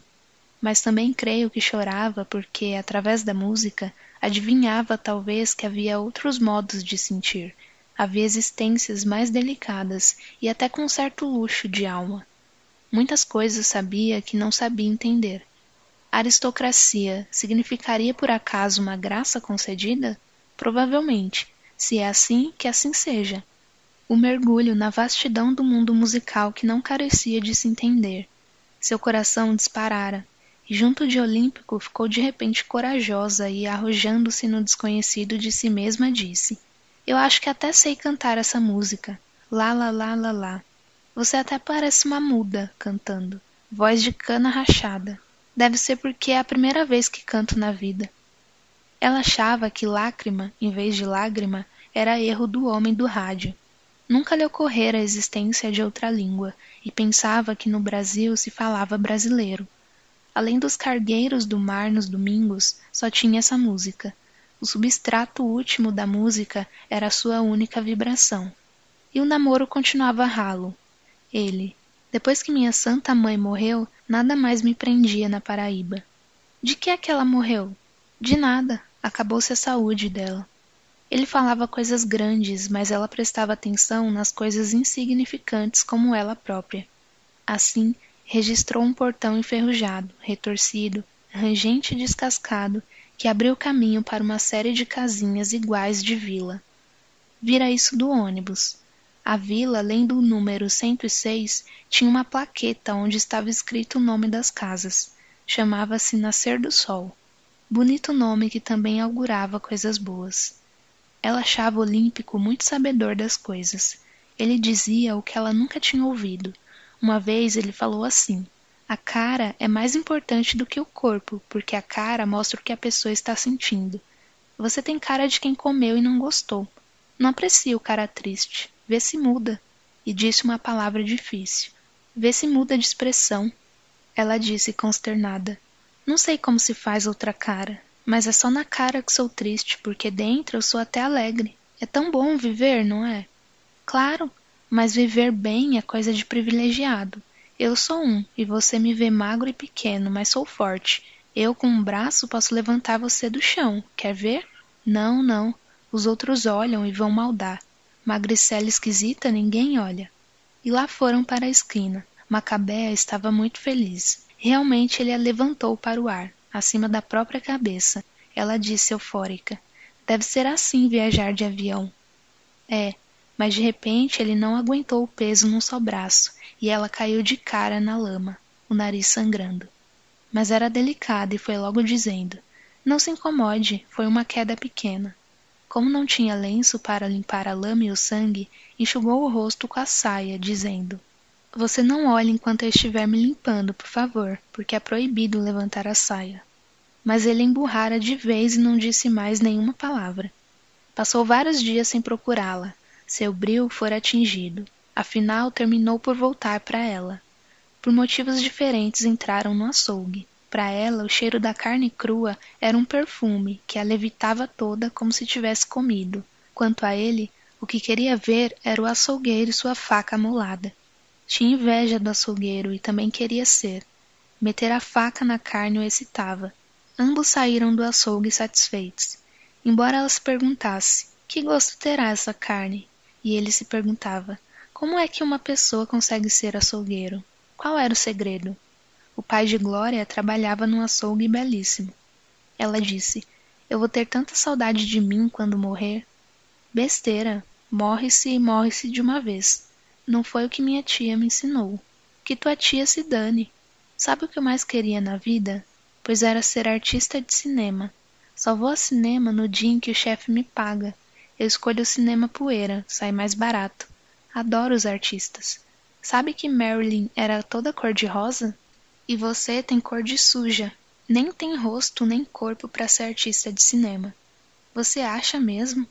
Tá na cara. Não gosto de ver sangue no cinema.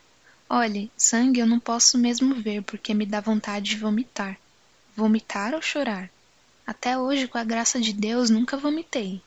É, Dessa vaca não sai leite. Pensar era tão difícil, ela não sabia de que jeito se pensava, mas Olímpico não só pensava como usava palavreado fino. Nunca esqueceria que no primeiro encontro ele a chamara de senhorinha. Ele fizera dela um alguém. Como era um alguém, até comprou um batom cor-de-rosa. O seu diálogo era sempre oco. Dava-se conta longínquamente de que nunca dissera uma palavra verdadeira.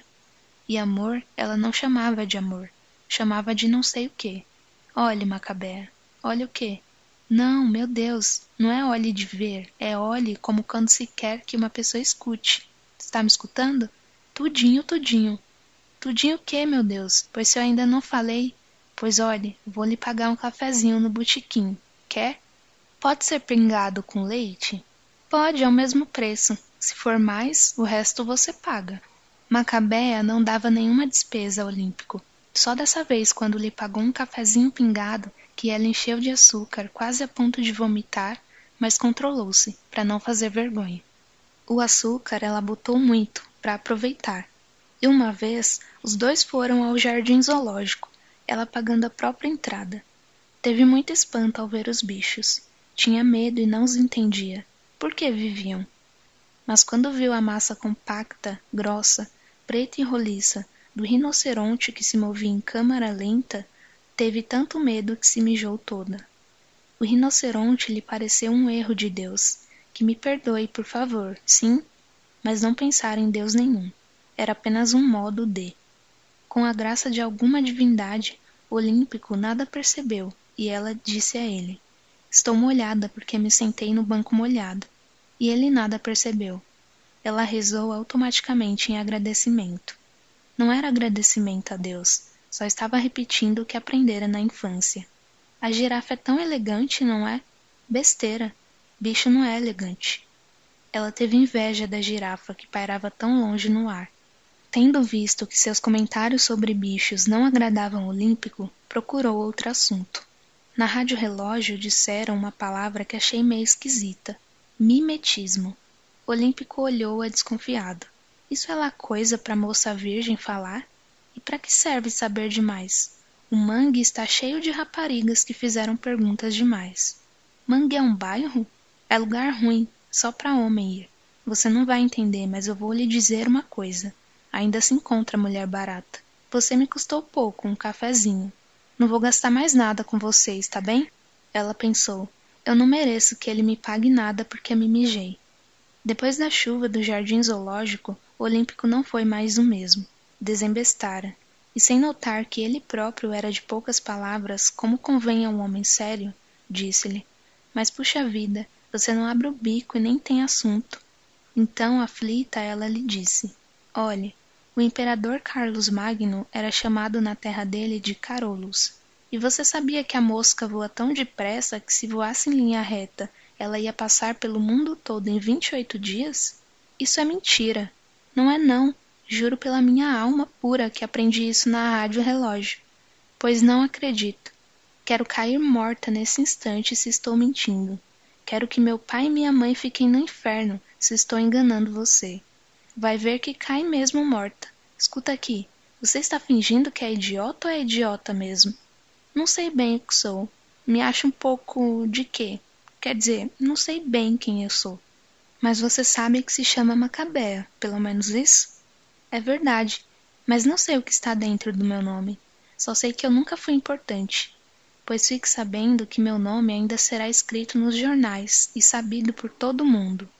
Ela disse para o Olímpico: Sabe que na minha rua tem um galo que canta? Por que é que você mente tanto?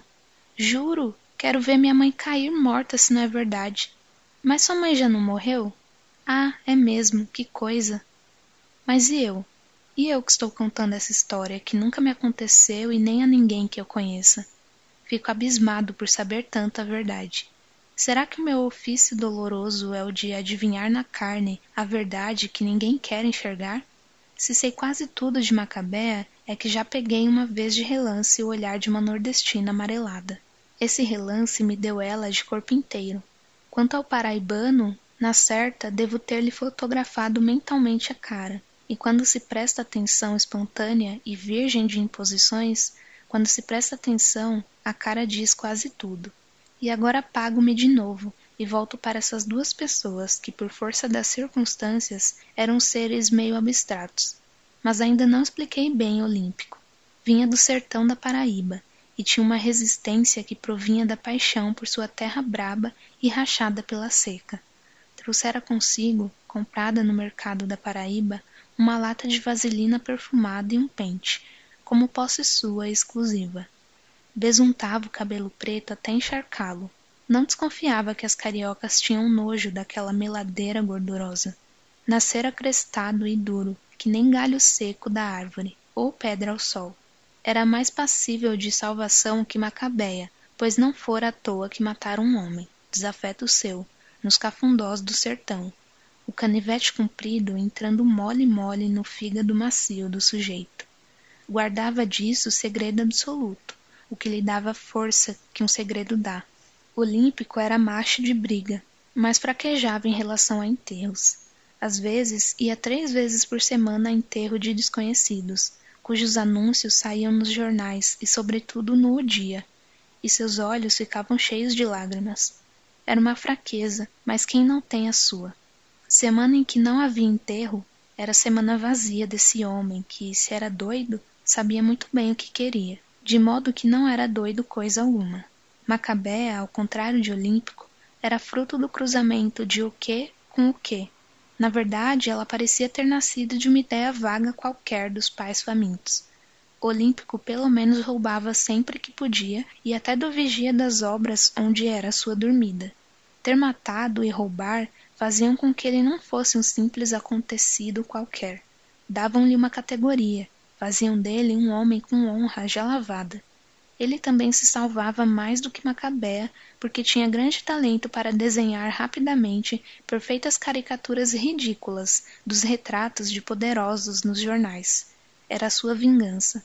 Sua única bondade com Macabea foi dizer-lhe que arranjaria para ela emprego na metalúrgica quando fosse despedida. Para ela, a promessa fora um escândalo de alegria, explosão, porque na metalúrgica encontraria sua única conexão atual com o mundo o próprio Olímpico. Mas Macabea, de um modo geral, não se preocupava com o próprio futuro. Ter futuro era luxo. Ouvira na rádio relógio que havia sete bilhões de pessoas no mundo. Ela se sentia perdida, mas com a tendência que tinha para ser feliz, logo se consolou.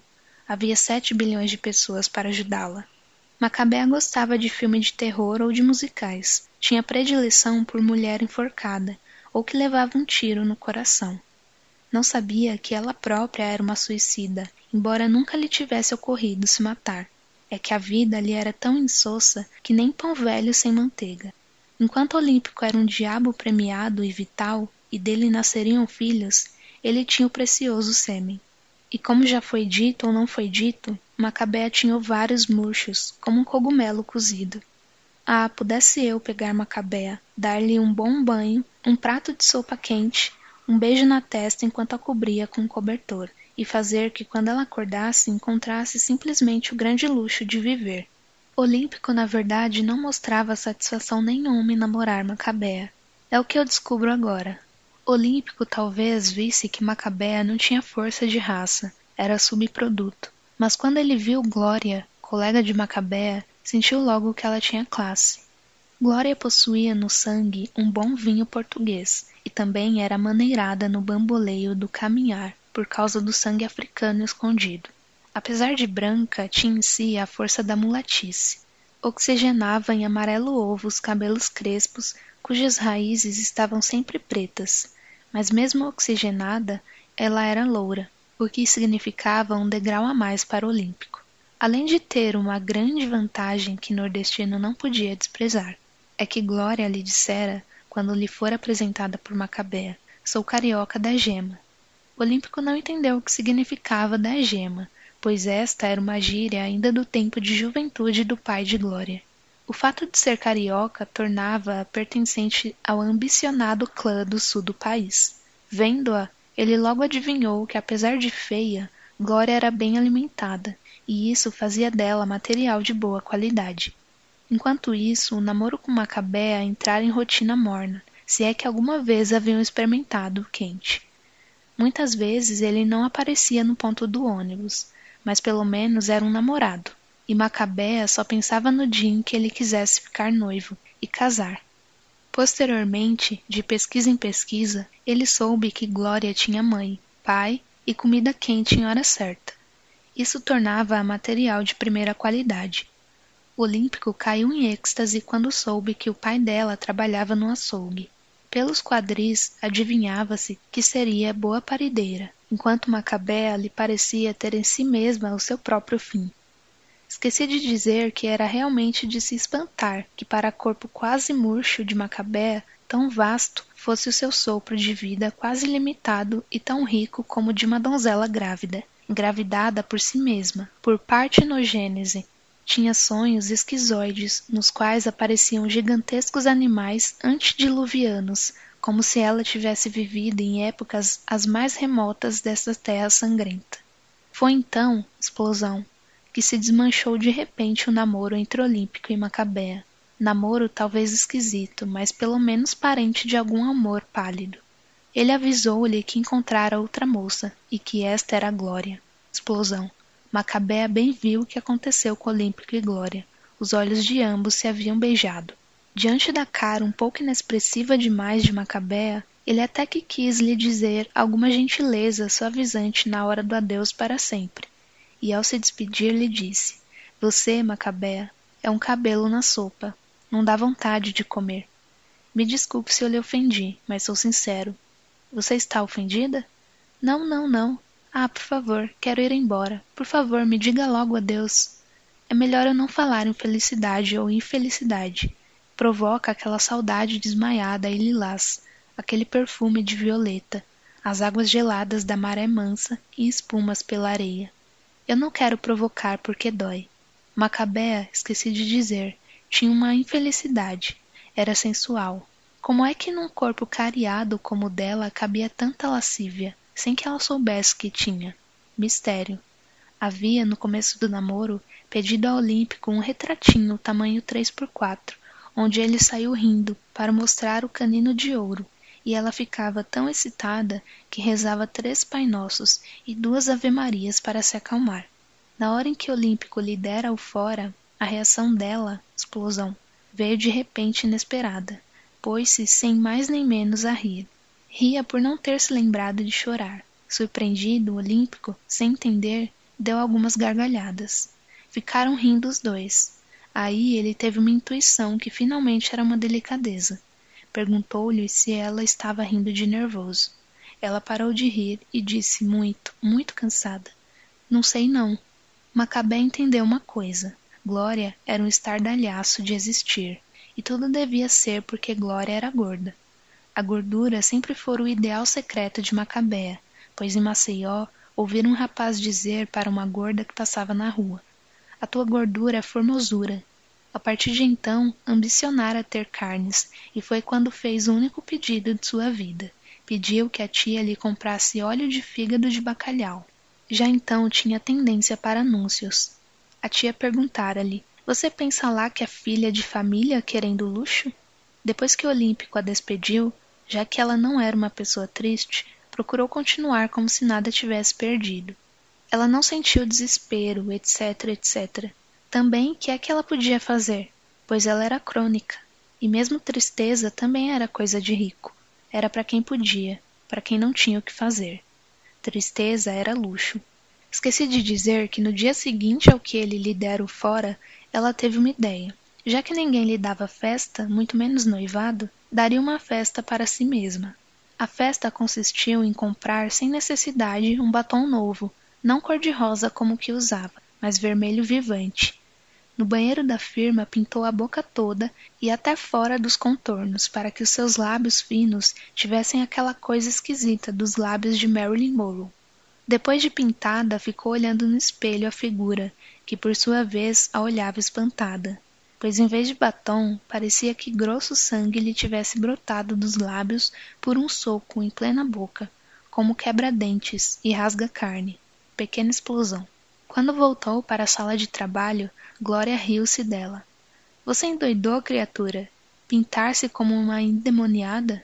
Você até parece mulher de soldado.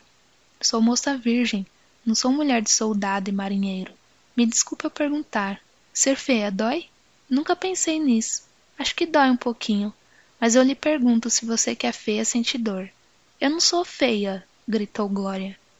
Depois tudo passou e Macabea continuou a gostar de não pensar em nada. Vazia, vazia. Como eu disse, ela não tinha anjo da guarda, mas se arranjava como podia. Quanto ao mais, ela era quase impessoal. Glória perguntou-lhe: Por que é que você me pede tanta aspirina? Não estou reclamando, embora isso custe dinheiro. É para eu não me doer, como é que é? Hein? Você se dói? Eu me dou o tempo inteiro. Aonde? Dentro, não sei explicar. Aliás, cada vez mais ela não se sabia explicar. Transformara-se em simplicidade orgânica e arrumar um jeito de achar nas coisas simples e honestas a graça de um pecado. Gostava de sentir o tempo passar, embora não tivesse relógio, ou por isso mesmo gozava o grande tempo. Era supersônica de vida, Ninguém percebia que ela ultrapassava com sua existência a barreira do som. Para as pessoas outras, ela não existia. A sua única vantagem sobre os outros era saber engolir pílulas sem água, assim a seco. Glória, que lhe dava aspirinas, admirava-a muito, o que dava a Macabé um banho de calor gostoso no coração. Glória advertiu-a. Um dia a pílula te cola na parede da garganta que nem galinha de pescoço meio cortado, correndo por aí. Um dia teve um êxtase. Foi diante de uma árvore tão grande que no tronco ela nunca poderia abraçá-la. Mas apesar do êxtase, ela não morava com Deus. Rezava indiferentemente, sim, mas o misterioso Deus dos outros lhe dava às vezes um estado de graça. Feliz, feliz, feliz. Ela de alma quase voando, e também vira o disco voador. Tentara contar a glória, mas não tivera jeito. Não sabia falar e mesmo contar o quê? O ar? Não se conta tudo, porque o tudo é um oco nada. Às vezes a graça a pegava em pleno escritório, então ela ia ao banheiro para ficar sozinha, de pé e sorrindo até passar. Parece-me que esse Deus era muito misericordioso com ela, dava-lhe o que lhe tirava, em pé pensando em nada, os olhos moles. Nem Glória era uma amiga, só colega. Glória roliça, branca e morna. Tinha um cheiro esquisito, porque não se lavava muito, com certeza oxigenava os pelos das pernas cabeludas e das axilas que ela não raspava. Olímpico. Será que ela é loura embaixo também? Em relação a Macabea, Glória tinha um vago senso de maternidade. Quando Macabea lhe parecia murcha demais, dizia: E esse ar é por causa de. Macabea, que nunca se irritava com ninguém, arrepiava-se com o hábito que Glória tinha de deixar a frase inacabada.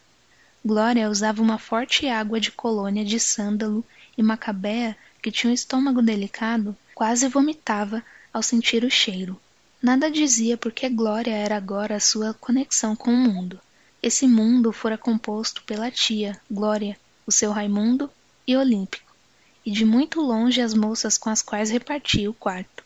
Em compensação, se conectava com o retrato de Greta Garbo quando moça.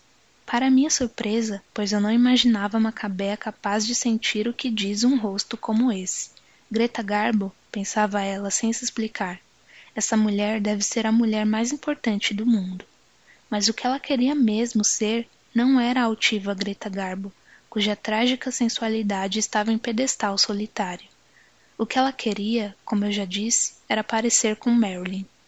Um dia, em raro momento de confissão, disse a Glória quem ela gostaria de ser, e Glória caiu na gargalhada. Logo ela, Maca, vê se te manca. Glória era toda contente consigo mesma, dava-se grande valor. Sabia que tinha o cestro molengole de mulata, uma pintinha marcada junto da boca, só para dar uma gostosura, e um buço forte que ela oxigenava. Sua boca era loura, parecia até um bigode. Era uma safadinha esperta, mas tinha força de coração. Penalizava-se com Macabea, mas ela que se arranjasse. Quem mandava ser tola? E Glória pensava: não tenho nada a ver com ela. Ninguém pode entrar no coração de ninguém. Macabea até que falava com Glória, mas nunca de peito aberto. Glória tinha um traseiro alegre e fumava cigarro mentolado para manter um hálito bom nos seus beijos intermináveis com o Olímpico. Ela era muito satisfatona. Tinha tudo o que seu pouco anseio lhe dava e havia nela um desafio que se resumia em ninguém manda em mim. Mas lá um dia pôs-se a olhar e a olhar e a olhar Macabea. De repente não aguentou e com sotaque levemente português disse: Ô mulher, não tens cara? Tenho sim, é porque sou achatada de nariz, sou alagoana. Diga-me uma coisa, você pensa no teu futuro? A pergunta ficou por isso mesmo, pois a outra não soube o que responder. Muito bem, voltemos ao Olímpico. Ele, para impressionar Glória e cantar logo de galo, comprou pimenta malagueta das brabas na feira dos nordestinos. E para mostrar a nova namorada o durão que era, mastigou em plena polpa a fruta do diabo. Nem sequer tomou um copo de água para apagar o fogo nas entranhas. O ardor, quase intolerável, no entanto, enrijeceu, sem contar que Glória assustada passou a obedecer-lhe. Ele pensou, pois não é que sou um vencedor? E agarrou-se em Glória com a força de um zangão. Ela lhe daria mel de abelhas e carnes fartas. Não se arrependeu um só instante de ter rompido com Macabea, pois seu destino era o de subir para um dia entrar no mundo dos outros. Ele tinha fome de ser outro. No mundo de Glória, por exemplo, ele ia se locupletar, o frágil machinho. Deixaria enfim de ser o que sempre fora e que escondia até de si mesmo por vergonha de tal fraqueza. É que desde menino, na verdade, não passava de um coração solitário, pulsando com dificuldade no espaço. O sertão é antes de tudo um paciente, eu o perdoo. Glória, querendo compensar o roubo do namorado da outra, convidou-a para tomar lanche de tarde, domingo, na sua casa.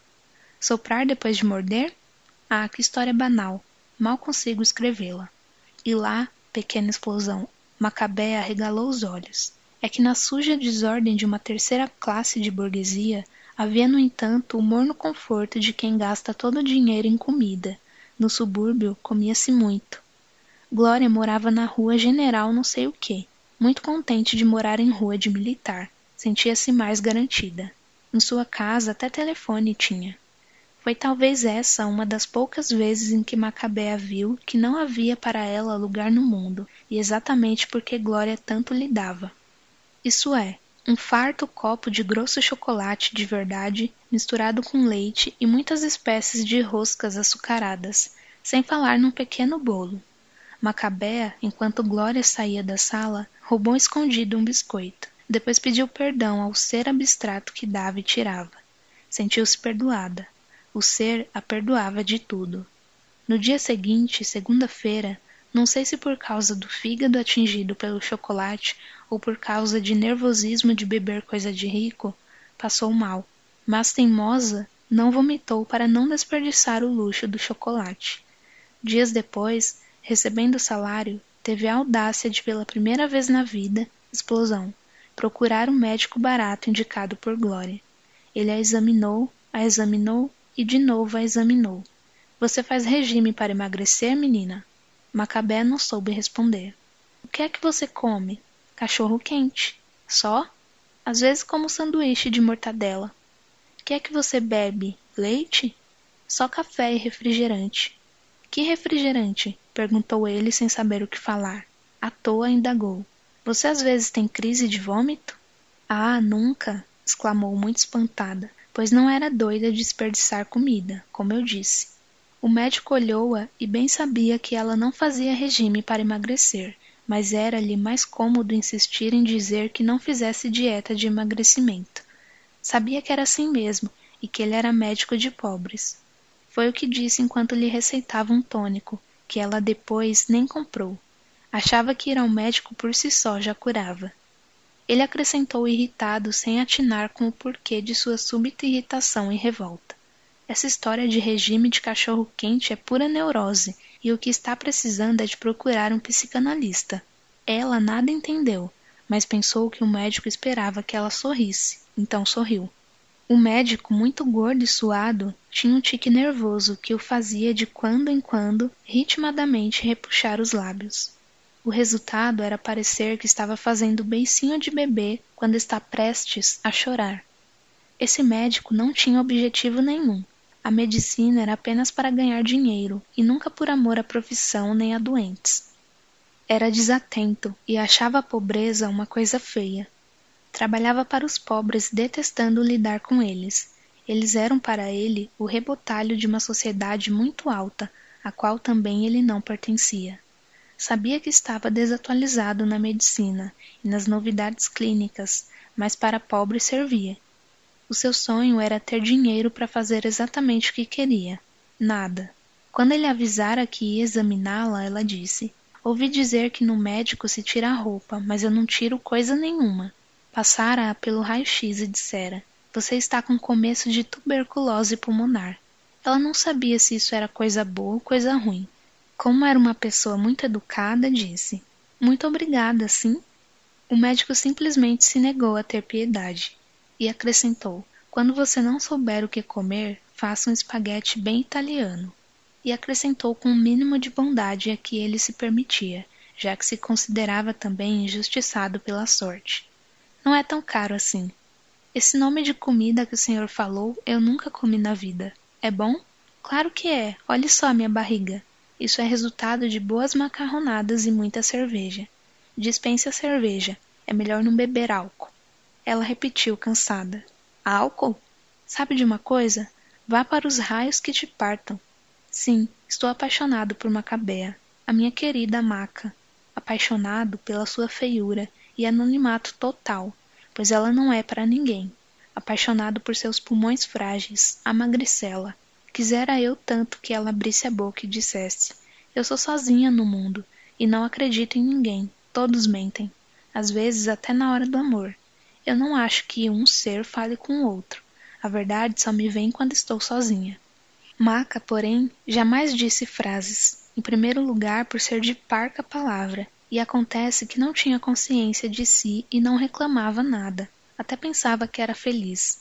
Não se tratava de uma idiota, mas tinha a felicidade pura dos idiotas. E também não prestava atenção em si mesma.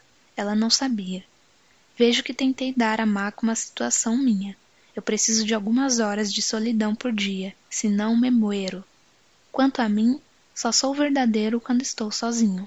Quando eu era pequeno, pensava que de um momento para outro eu cairia para fora do mundo. Por que as nuvens não caem, já que tudo cai? É que a gravidade é menor que a força do ar que as levanta. Inteligente, não é? Sim, mas caem um dia em chuva. É a minha vingança. Nada contou a Glória porque, de um modo geral, mentia. Tinha vergonha da verdade. A mentira era tão mais decente. Achava que boa educação é saber mentir. Mentia também para si mesma, em devaneio volátil na sua inveja da colega.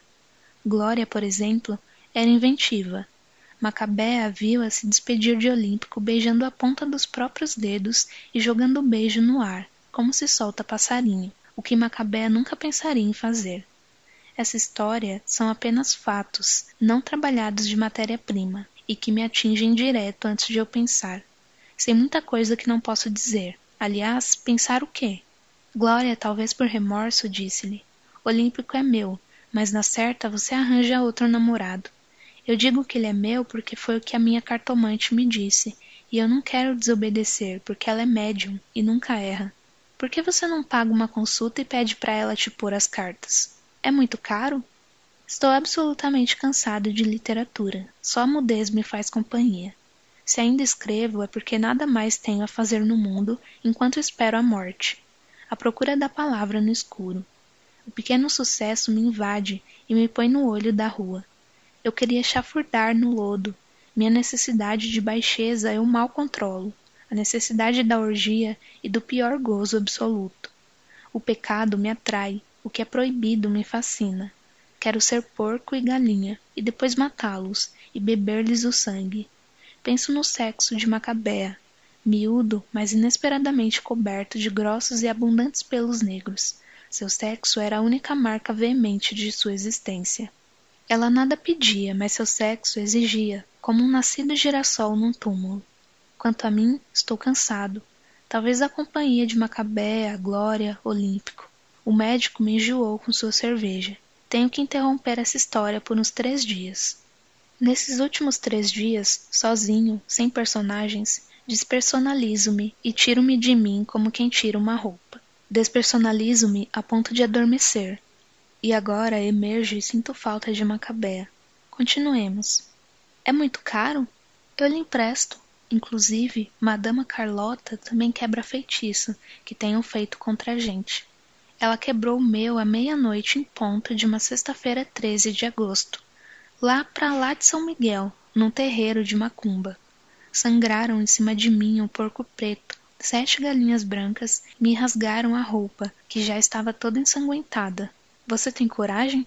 Não sei se posso ver sangue. Talvez porque sangue é a coisa secreta de cada um a tragédia vivificante. Mas Macabea só sabia que não podia ver sangue. O resto fui eu que pensei. Estou me interessando terrivelmente por fatos. Fatos são pedras duras. Não há como fugir. Fatos são palavras ditas pelo mundo. Bem, diante da súbita ajuda, Macabea, que nunca se lembrava de pedir, pediu licença ao chefe inventando dor de dente e aceitou o dinheiro emprestado que nem sabia quando ia devolver. Essa audácia lhe deu um inesperado ânimo para audácia maior, explosão. Como o dinheiro era emprestado, ela raciocinou tortamente que não era dela, então podia gastá-lo. Assim, pela primeira vez na vida, tomou um táxi e foi para a olaria. Desconfio que ousou tanto por desespero, embora não soubesse que estava desesperada. É que estava gasta até a última lona, a boca se colar no chão. Não foi difícil achar o endereço da Madama Carlota, e essa facilidade lhe pareceu bom sinal. O apartamento térreo ficava na esquina de um beco e entre as pedras no chão crescia capim. Ela o notou porque sempre notava que era pequeno e insignificante. Pensou vagamente enquanto tocava a campainha da porta. Capim é tão fácil e simples. Tinha pensamentos gratuitos e soltos porque, embora à toa, possuía muita liberdade interior.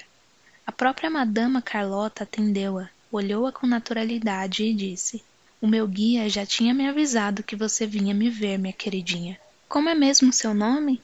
Ah, é? É muito lindo. Entre, meu benzinho. Tem uma cliente na salinha dos fundos. Você espera aqui. Aceita um cafezinho, minha florzinha? Macabé sentou-se um pouco assustada, porque faltavam-lhe antecedentes de tanto carinho, e bebeu, com cuidado pela própria frágil vida, o café frio e quase sem açúcar. Enquanto isso, olhava com admiração e respeito a sala onde estava. Lá tudo era de luxo. Matéria plástica amarela nas poltronas e sofás, e até flores de plástico. Plástico era o máximo. Estava boquiaberta. Afinal, saiu dos fundos da casa uma moça com olhos muito vermelhos, e Madama Carlota mandou uma cabé entrar. Como é chato lidar com fatos. O cotidiano me aniquila, Estou com preguiça de escrever essa história que é um desabafo apenas. Vejo que escrevo a quem e além de mim. Não me responsabilizo pelo que agora escrevo. Continuemos, pois, embora com esforço. Madama Carlota era enxundiosa, pintava a boquinha rechonchuda com vermelho vivo e punha nas faces oleosas duas rodelas de ruge brilhoso. Parecia um bonecão de louça meio quebrado. Vejo que não dá para aprofundar essa história. Descrever me cansa. Não tenha medo de mim, sua coisinha engraçadinha, porque quem está ao meu lado está no mesmo instante ao lado de Jesus. E apontou o quadro colorido onde havia exposto em vermelho e dourado o coração de Cristo. Eu sou fã de Jesus, sou doidinha por ele. Ele sempre me ajudou. Olha, quando eu era mais moça, tinha bastante categoria para levar vida fácil de mulher. E era fácil mesmo, graças a Deus. Depois, quando eu já não valia muito no mercado, Jesus, sem mais nem menos, arranjou um jeito de eu fazer sociedade com uma coleguinha e abrimos uma casa de mulheres. Aí eu ganhei dinheiro e pude comprar esse apartamentozinho térreo. Larguei a casa de mulheres porque era difícil tomar conta de tantas moças que só faziam era querer me roubar. Você está interessada no que eu digo? Muito pois faz bem porque eu não minto. Seja também fã de Jesus, porque o Salvador salva mesmo. Olhe, a polícia não deixa por cartas. Acha que estou explorando os outros, mas como eu lhe disse, nem a polícia consegue desbancar Jesus. Você notou que ele até me conseguiu dinheiro para ter mobília de granfino? Sim, senhora. Ah, então você também acha, não é? Pelo que vejo, você é inteligente, ainda bem, porque a inteligência me salvou. Madama Carlota, enquanto falava, tirava de uma caixa aberta um bombom atrás do outro e enchendo a boca pequena. Não ofereceu nenhum a Macabea. Esta, que, como eu disse, tinha tendência a notar coisas pequenas, percebeu que dentro de cada bombom mordido havia um líquido grosso. Não cobiçou o bombom, pois aprendera que as coisas são dos outros. Eu era pobre, comia mal, não tinha roupas boas, então caí na vida. E gostei porque sou uma pessoa muito carinhosa, tinha carinho por todos os homens. Além do mais, na zona era divertido porque havia muita conversa entre as coleguinhas.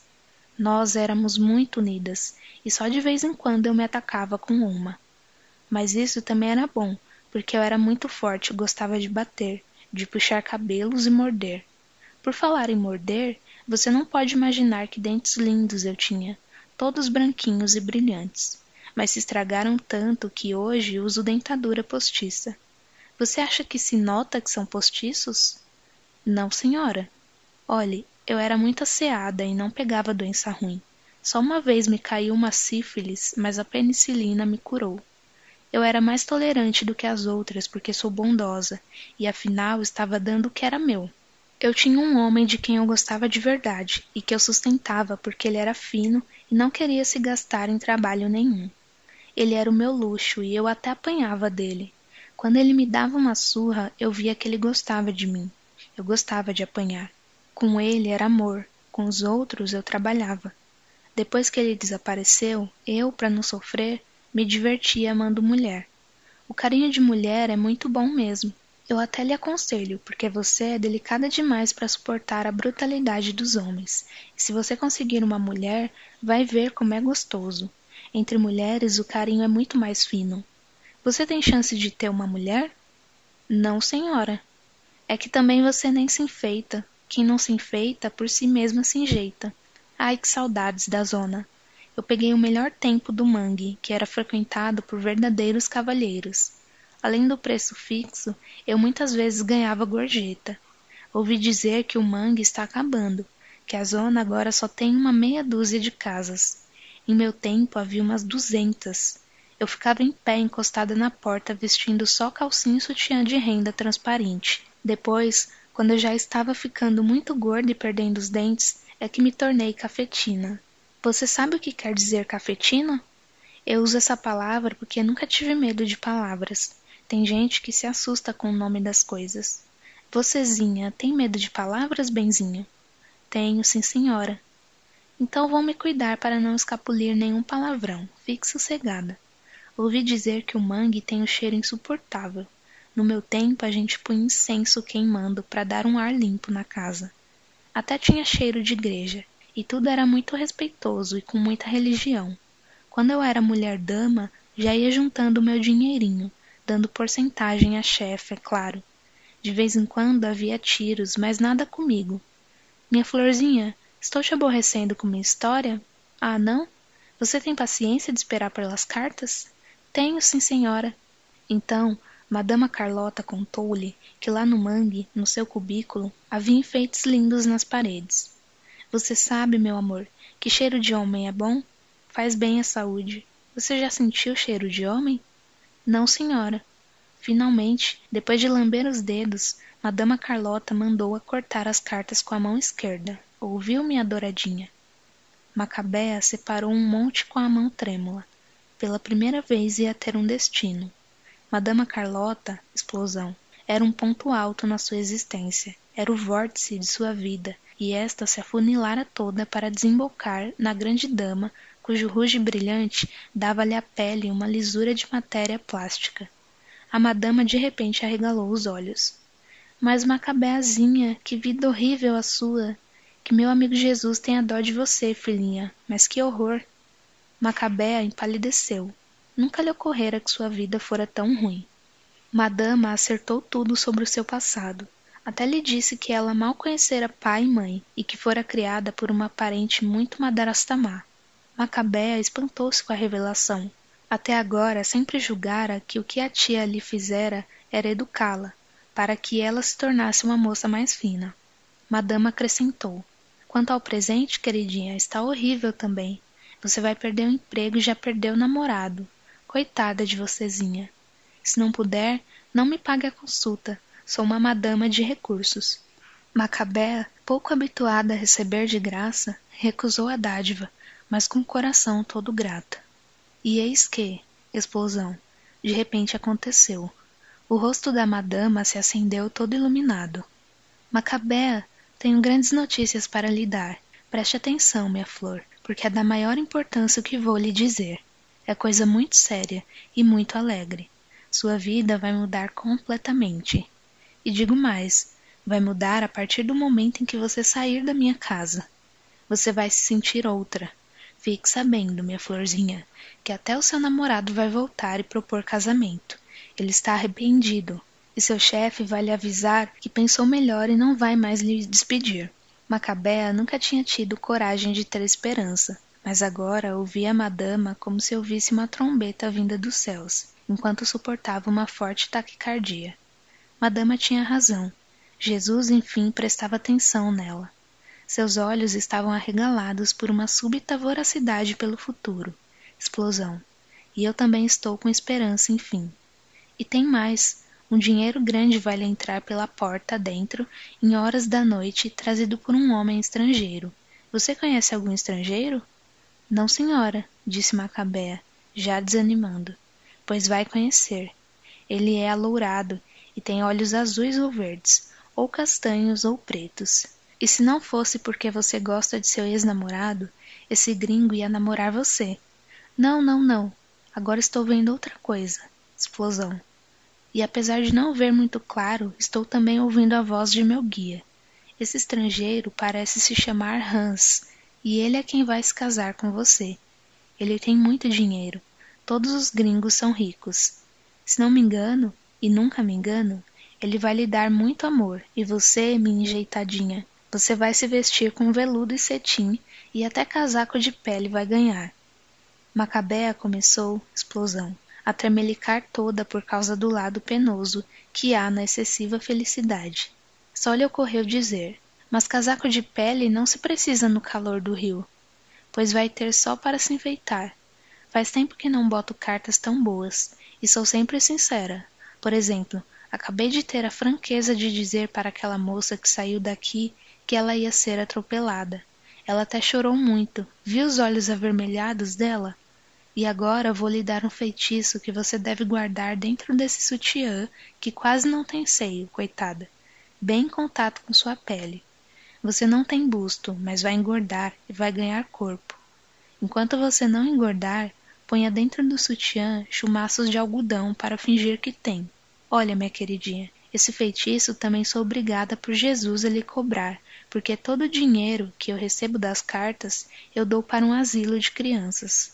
Mas se não puder, não pague. Só venha me pagar quando tudo acontecer. Não, eu lhe pago. A senhora acertou tudo. A senhora é. Estava meio bêbada. Não sabia o que pensava. Parecia que lhe tinham dado um forte cascudo na cabeça de ralos cabelos. Sentia-se tão desorientada como se lhe tivesse acontecido uma infelicidade. Sobretudo, estava conhecendo pela primeira vez o que os outros chamavam de paixão. Estava apaixonada por Hans. E que é que eu faço para ter mais cabelo? Ousou perguntar, porque já se sentia outra. Você está querendo demais. Mas está bem. Lave a cabeça com sabão aristolino. Não use sabão amarelo em pedra. Esse conselho eu não cobro.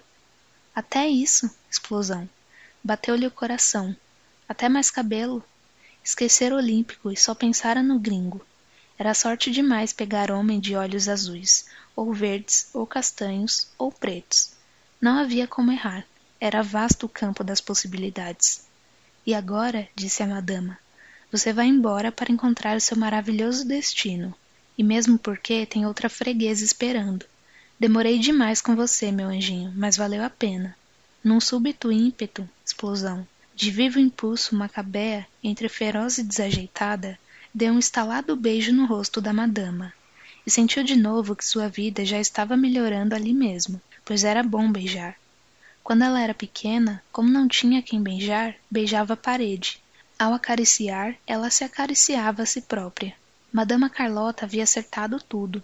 Macabea estava espantada. Só então vira que sua vida era uma miséria. Teve vontade de chorar ao ver o seu lado oposto, ela que, como eu disse, até então se julgava feliz. Saiu da casa da cartomante aos tropeços e parou no beco escurecido pelo crepúsculo. Crepúsculo que é hora de ninguém. Mas ela de olhos ofuscados como se o último final da tarde fosse mancha de sangue e ouro quase negro. Tanta riqueza de atmosfera a recebeu e o primeiro esgar da noite, que sim, sim, era funda e faustosa. Macabea ficou um pouco aturdida, sem saber se atravessaria a rua, pois sua vida já estava mudada e mudada por palavras. Desde Moisés se sabe que a palavra é divina. Até para atravessar a rua ela já era outra pessoa, uma pessoa grávida de futuro. Sentia em si uma esperança tão violenta como jamais sentira tamanho desespero. Se ela não era mais ela mesma, isso significava uma perda que valia por um ganho. Assim como havia sentença de morte, a cartomante lhe decretara sentença de vida. Tudo de repente era muito, e muito, e tão amplo que ela sentiu vontade de chorar, mas não chorou. Seus olhos faiscavam como o sol que morria. Então, ao dar o passo de descida da calçada para atravessar a rua, o destino, explosão, sussurrou veloz e guloso: É agora, é já, chegou a minha vez. E enorme como um transatlântico, o Mercedes amarelo pegou-a. E neste mesmo instante, em algum único lugar do mundo, um cavalo como resposta empinou-se em gargalhada de relincho. Macabea, ao cair, ainda teve tempo de ver, antes que o carro fugisse, que já começavam a ser cumpridas as predições de Madama Carlota, pois o carro era de alto luxo.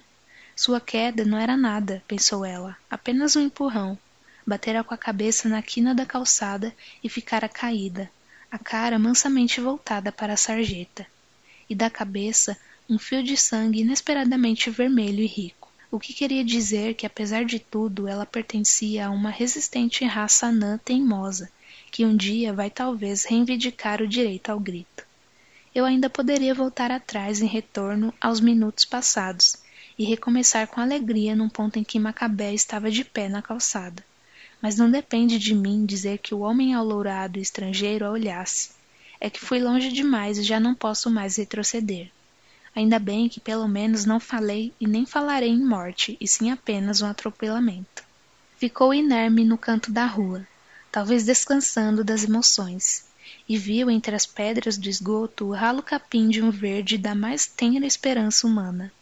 Hoje, pensou ela, hoje é o primeiro dia de minha vida. Nasci. A verdade é sempre um contato interior inexplicável. A verdade é irreconhecível. Portanto, não existe? Não, para os homens não existe. Voltando ao capim, para tal exígua criatura chamada Macabea, a grande natureza se dava apenas em forma de capim de sarjeta. Se lhe fosse dado o mar grosso ou picos altos de montanhas, sua alma, ainda mais virgem que o corpo, se alucinaria e explodir-se-ia o organismo. Braços para cá, intestino para lá, cabeça rolando redonda e oca a seus pés, como se desmonta um manequim de cera. Prestou de repente um pouco de atenção para si mesma.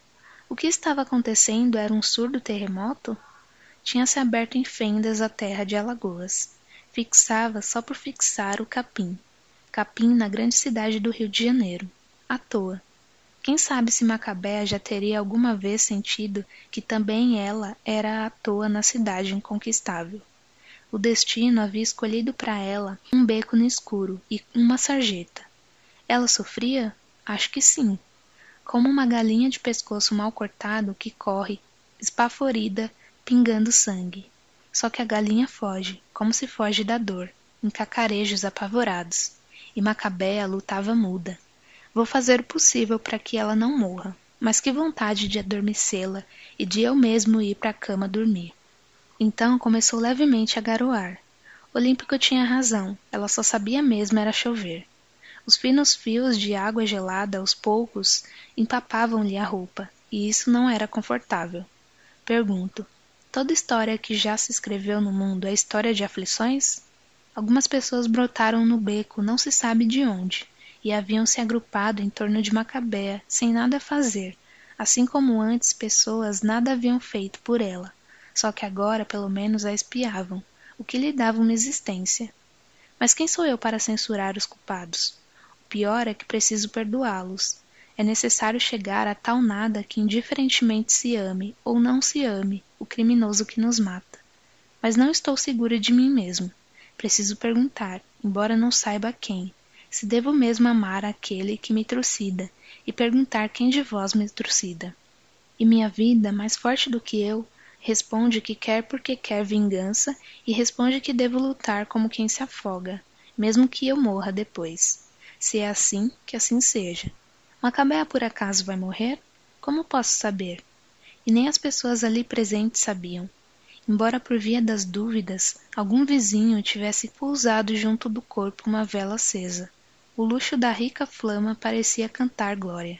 Escrevo sobre o mínimo parco enfeitando-o com púrpura, joias e esplendor. É assim que se escreve? Não, não é acumulando, e sim desnudando. Mas tenho medo da nudez, pois ela é a palavra final.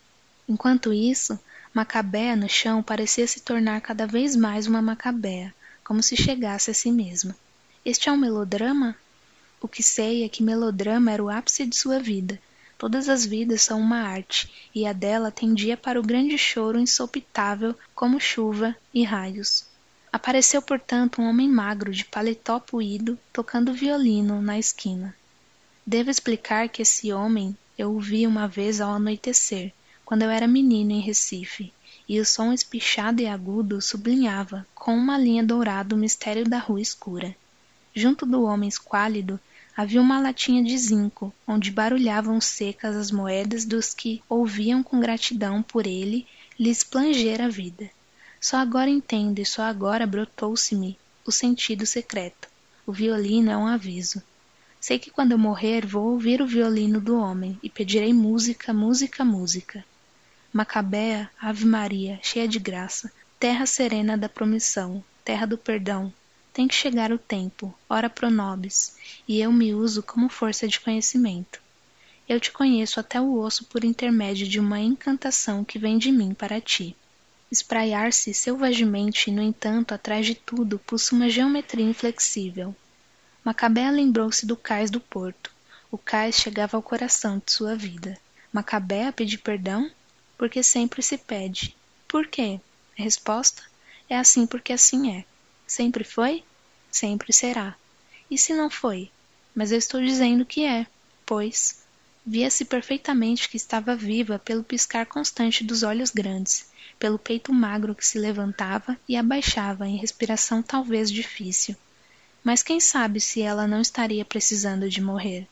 Pois há momentos em que a pessoa está precisando de uma pequena mortezinha e sem nem ao menos saber. Quanto a mim, substituo o ato da morte por um seu símbolo. Símbolo este que pode se resumir num profundo beijo, mas não na parede áspera, e sim boca a boca na agonia do prazer que é morte. Eu que simbolicamente morro várias vezes só para experimentar a ressurreição. Acho com alegria que ainda não chegou a hora de estrela de cinema de Macabé a morrer. Pelo menos ainda não consigo adivinhar se lhe acontece o homem louro e estrangeiro. Rezem por ela, e que todos interrompam o que estão fazendo para soprar-lhe vida, pois Macabé está por enquanto solta no acaso, como a porta balançando ao vento no infinito. Eu poderia resolver pelo caminho mais fácil, matar a menina infante, mas quero o pior, a vida. Os que me lerem assim, levem um soco no estômago para ver se é bom. A vida é um soco no estômago, por enquanto Macabea não passava de um vago sentimento nos paralelepípedos sujos. Eu poderia deixá-la na rua e simplesmente não acabar a história. Mas não, irei até onde o ar termina, irei até onde a grande ventania se solta uivando, irei até onde o vácuo faz uma curva, irei aonde meu fôlego me levar. Meu fôlego me leva a Deus? Estou tão puro que nada sei. Só uma coisa eu sei, não preciso ter piedade de Deus ou preciso. Tanto estava viva que se mexeu devagar e acomodou o corpo em posição fetal, grotesca como sempre fora. Aquela relutância em ceder, mas aquela vontade do grande abraço. Ela se abraçava a si mesma com vontade do doce nada. Era uma maldita e não sabia. Agarrava-se a um fiapo de consciência e repetia mentalmente sem cessar: Eu sou, eu sou, eu sou. Quem era é que não sabia, fora buscar no próprio profundo e negro âmago de si mesma o sopro de vida que Deus nos dá. Então, ali deitada, teve uma úmida felicidade suprema, pois ela nascera para o abraço da morte. A morte que é nessa história o meu personagem predileto. Iria ela dar adeus a si mesma? Acho que ela não vai morrer porque tem tanta vontade de viver, e havia certa sensualidade no modo como se encolhera. Ou é porque a pré-morte se parece com a intensa ânsia sensual? É que o rosto dela lembrava um esgar de desejo, as coisas são sempre vésperas, e se ela não morre agora, está como nós na véspera de morrer. Perdoai-me lembrar-vos, porque quanto a mim, não me perdoa a clarividência. Um gosto suave, arrepiante, gélido e agudo, como no amor. Seria essa graça que vos chamais de Deus? Sim? Se iria morrer, na morte passava de virgem a mulher. Não, não era morte, pois não a quero para a moça. Só um atropelamento que não significava sequer desastre. Seu esforço de viver parecia uma coisa que se nunca experimentara, virgem que era, ao menos intuíra, pois só agora entendia que mulher nasce mulher desde o primeiro vagido. O destino de uma mulher é ser mulher, intuíra o instante quase dolorido e esfuziante do desmaio do amor. Sim, doloroso reflorescimento tão difícil que ela empregava nele o corpo e a outra coisa que vós chamais de alma, e que eu chamo o quê? Aí Macabé disse uma frase que nenhum dos transentes entendeu. Disse bem pronunciada e claro: Quanto ao futuro. Terá tido ela saudade do futuro? Ou sua música antiga de palavras e palavras. Sim, é assim. Nessa hora exata, Macabéa sente um fundo enjoo de estômago e quase vomitou. Queria vomitar o que não é corpo, vomitar algo luminoso, estrela de mil pontas. O que é que estou vendo agora e que me assusta? Vejo que ela vomitou um pouco de sangue, vasto espasmo. Enfim um âmago tocando no âmago. Vitória. E então, então o súbito grito estertorado de uma gaivota, de repente a águia voraz erguendo para os altos ares a ovelha tenra, o macio gato estralhaçando um rato sujo qualquer. A vida come a vida. Até tu, Brutus. Sim, foi esse o modo como eu quis anunciar que que Macabé morreu vencer o príncipe das trevas, enfim a coroação. Qual foi a verdade de minha maca? Basta descobrir a verdade que ela logo já não é mais. Passou o momento. Pergunto o que é. Resposta: não é. Mas que não se lamentem os mortos, eles sabem o que fazem. Eu estive na terra dos mortos, e depois do terror tão negro ressurgi em perdão. Sou inocente, não me consumam. Não sou vendável. Ai de mim, todo na perdição, e é como se a grande culpa fosse minha. Quero que me lavem as mãos e os pés, e depois, depois que os untem com óleos santos de tanto perfume. Ah, que vontade de alegria! Estou agora me esforçando para rir em grande gargalhada, mas não sei por que não rio. A morte é um encontro consigo. Deitada, morta, era tão grande como um cavalo morto. O melhor negócio é ainda o seguinte: não morrer, pois morrer é insuficiente, não me completa, eu que tanto preciso. Macabéa me matou. Ela estava enfim livre de si e de nós. Não vos assusteis, morrer é um instante, passa logo. Eu sei porque acabo de morrer com a moça. Desculpai-me esta morte. É que não pude evitá-la. A gente aceita tudo porque já beijou a parede. Mas eis que de repente sinto o meu último esgar de revolta e uivo. O morticínio dos pombos. Viver é luxo. Pronto, passou morta, os sinos badalavam, mas sem que seus bronzes lhes dessem som. Agora entenda essa história. Ela é a iminência que há nos sinos que quase quase badalam, a grandeza de cada um. Silêncio. Se um dia Deus vier à terra, haverá silêncio grande. O silêncio é tal que nem o pensamento pensa. O final foi bastante grandiloquente para a vossa necessidade? Morrendo ela, virou ar. Ar enérgico? Não sei morreu em um instante.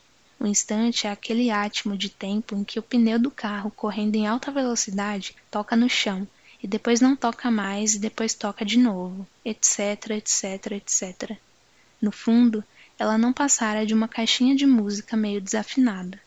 Eu vos pergunto, qual é o peso da luz? E agora? Agora só me resta acender um cigarro e ir para casa. Meu Deus, só agora me lembrei que a gente morre. Mas, mas eu também.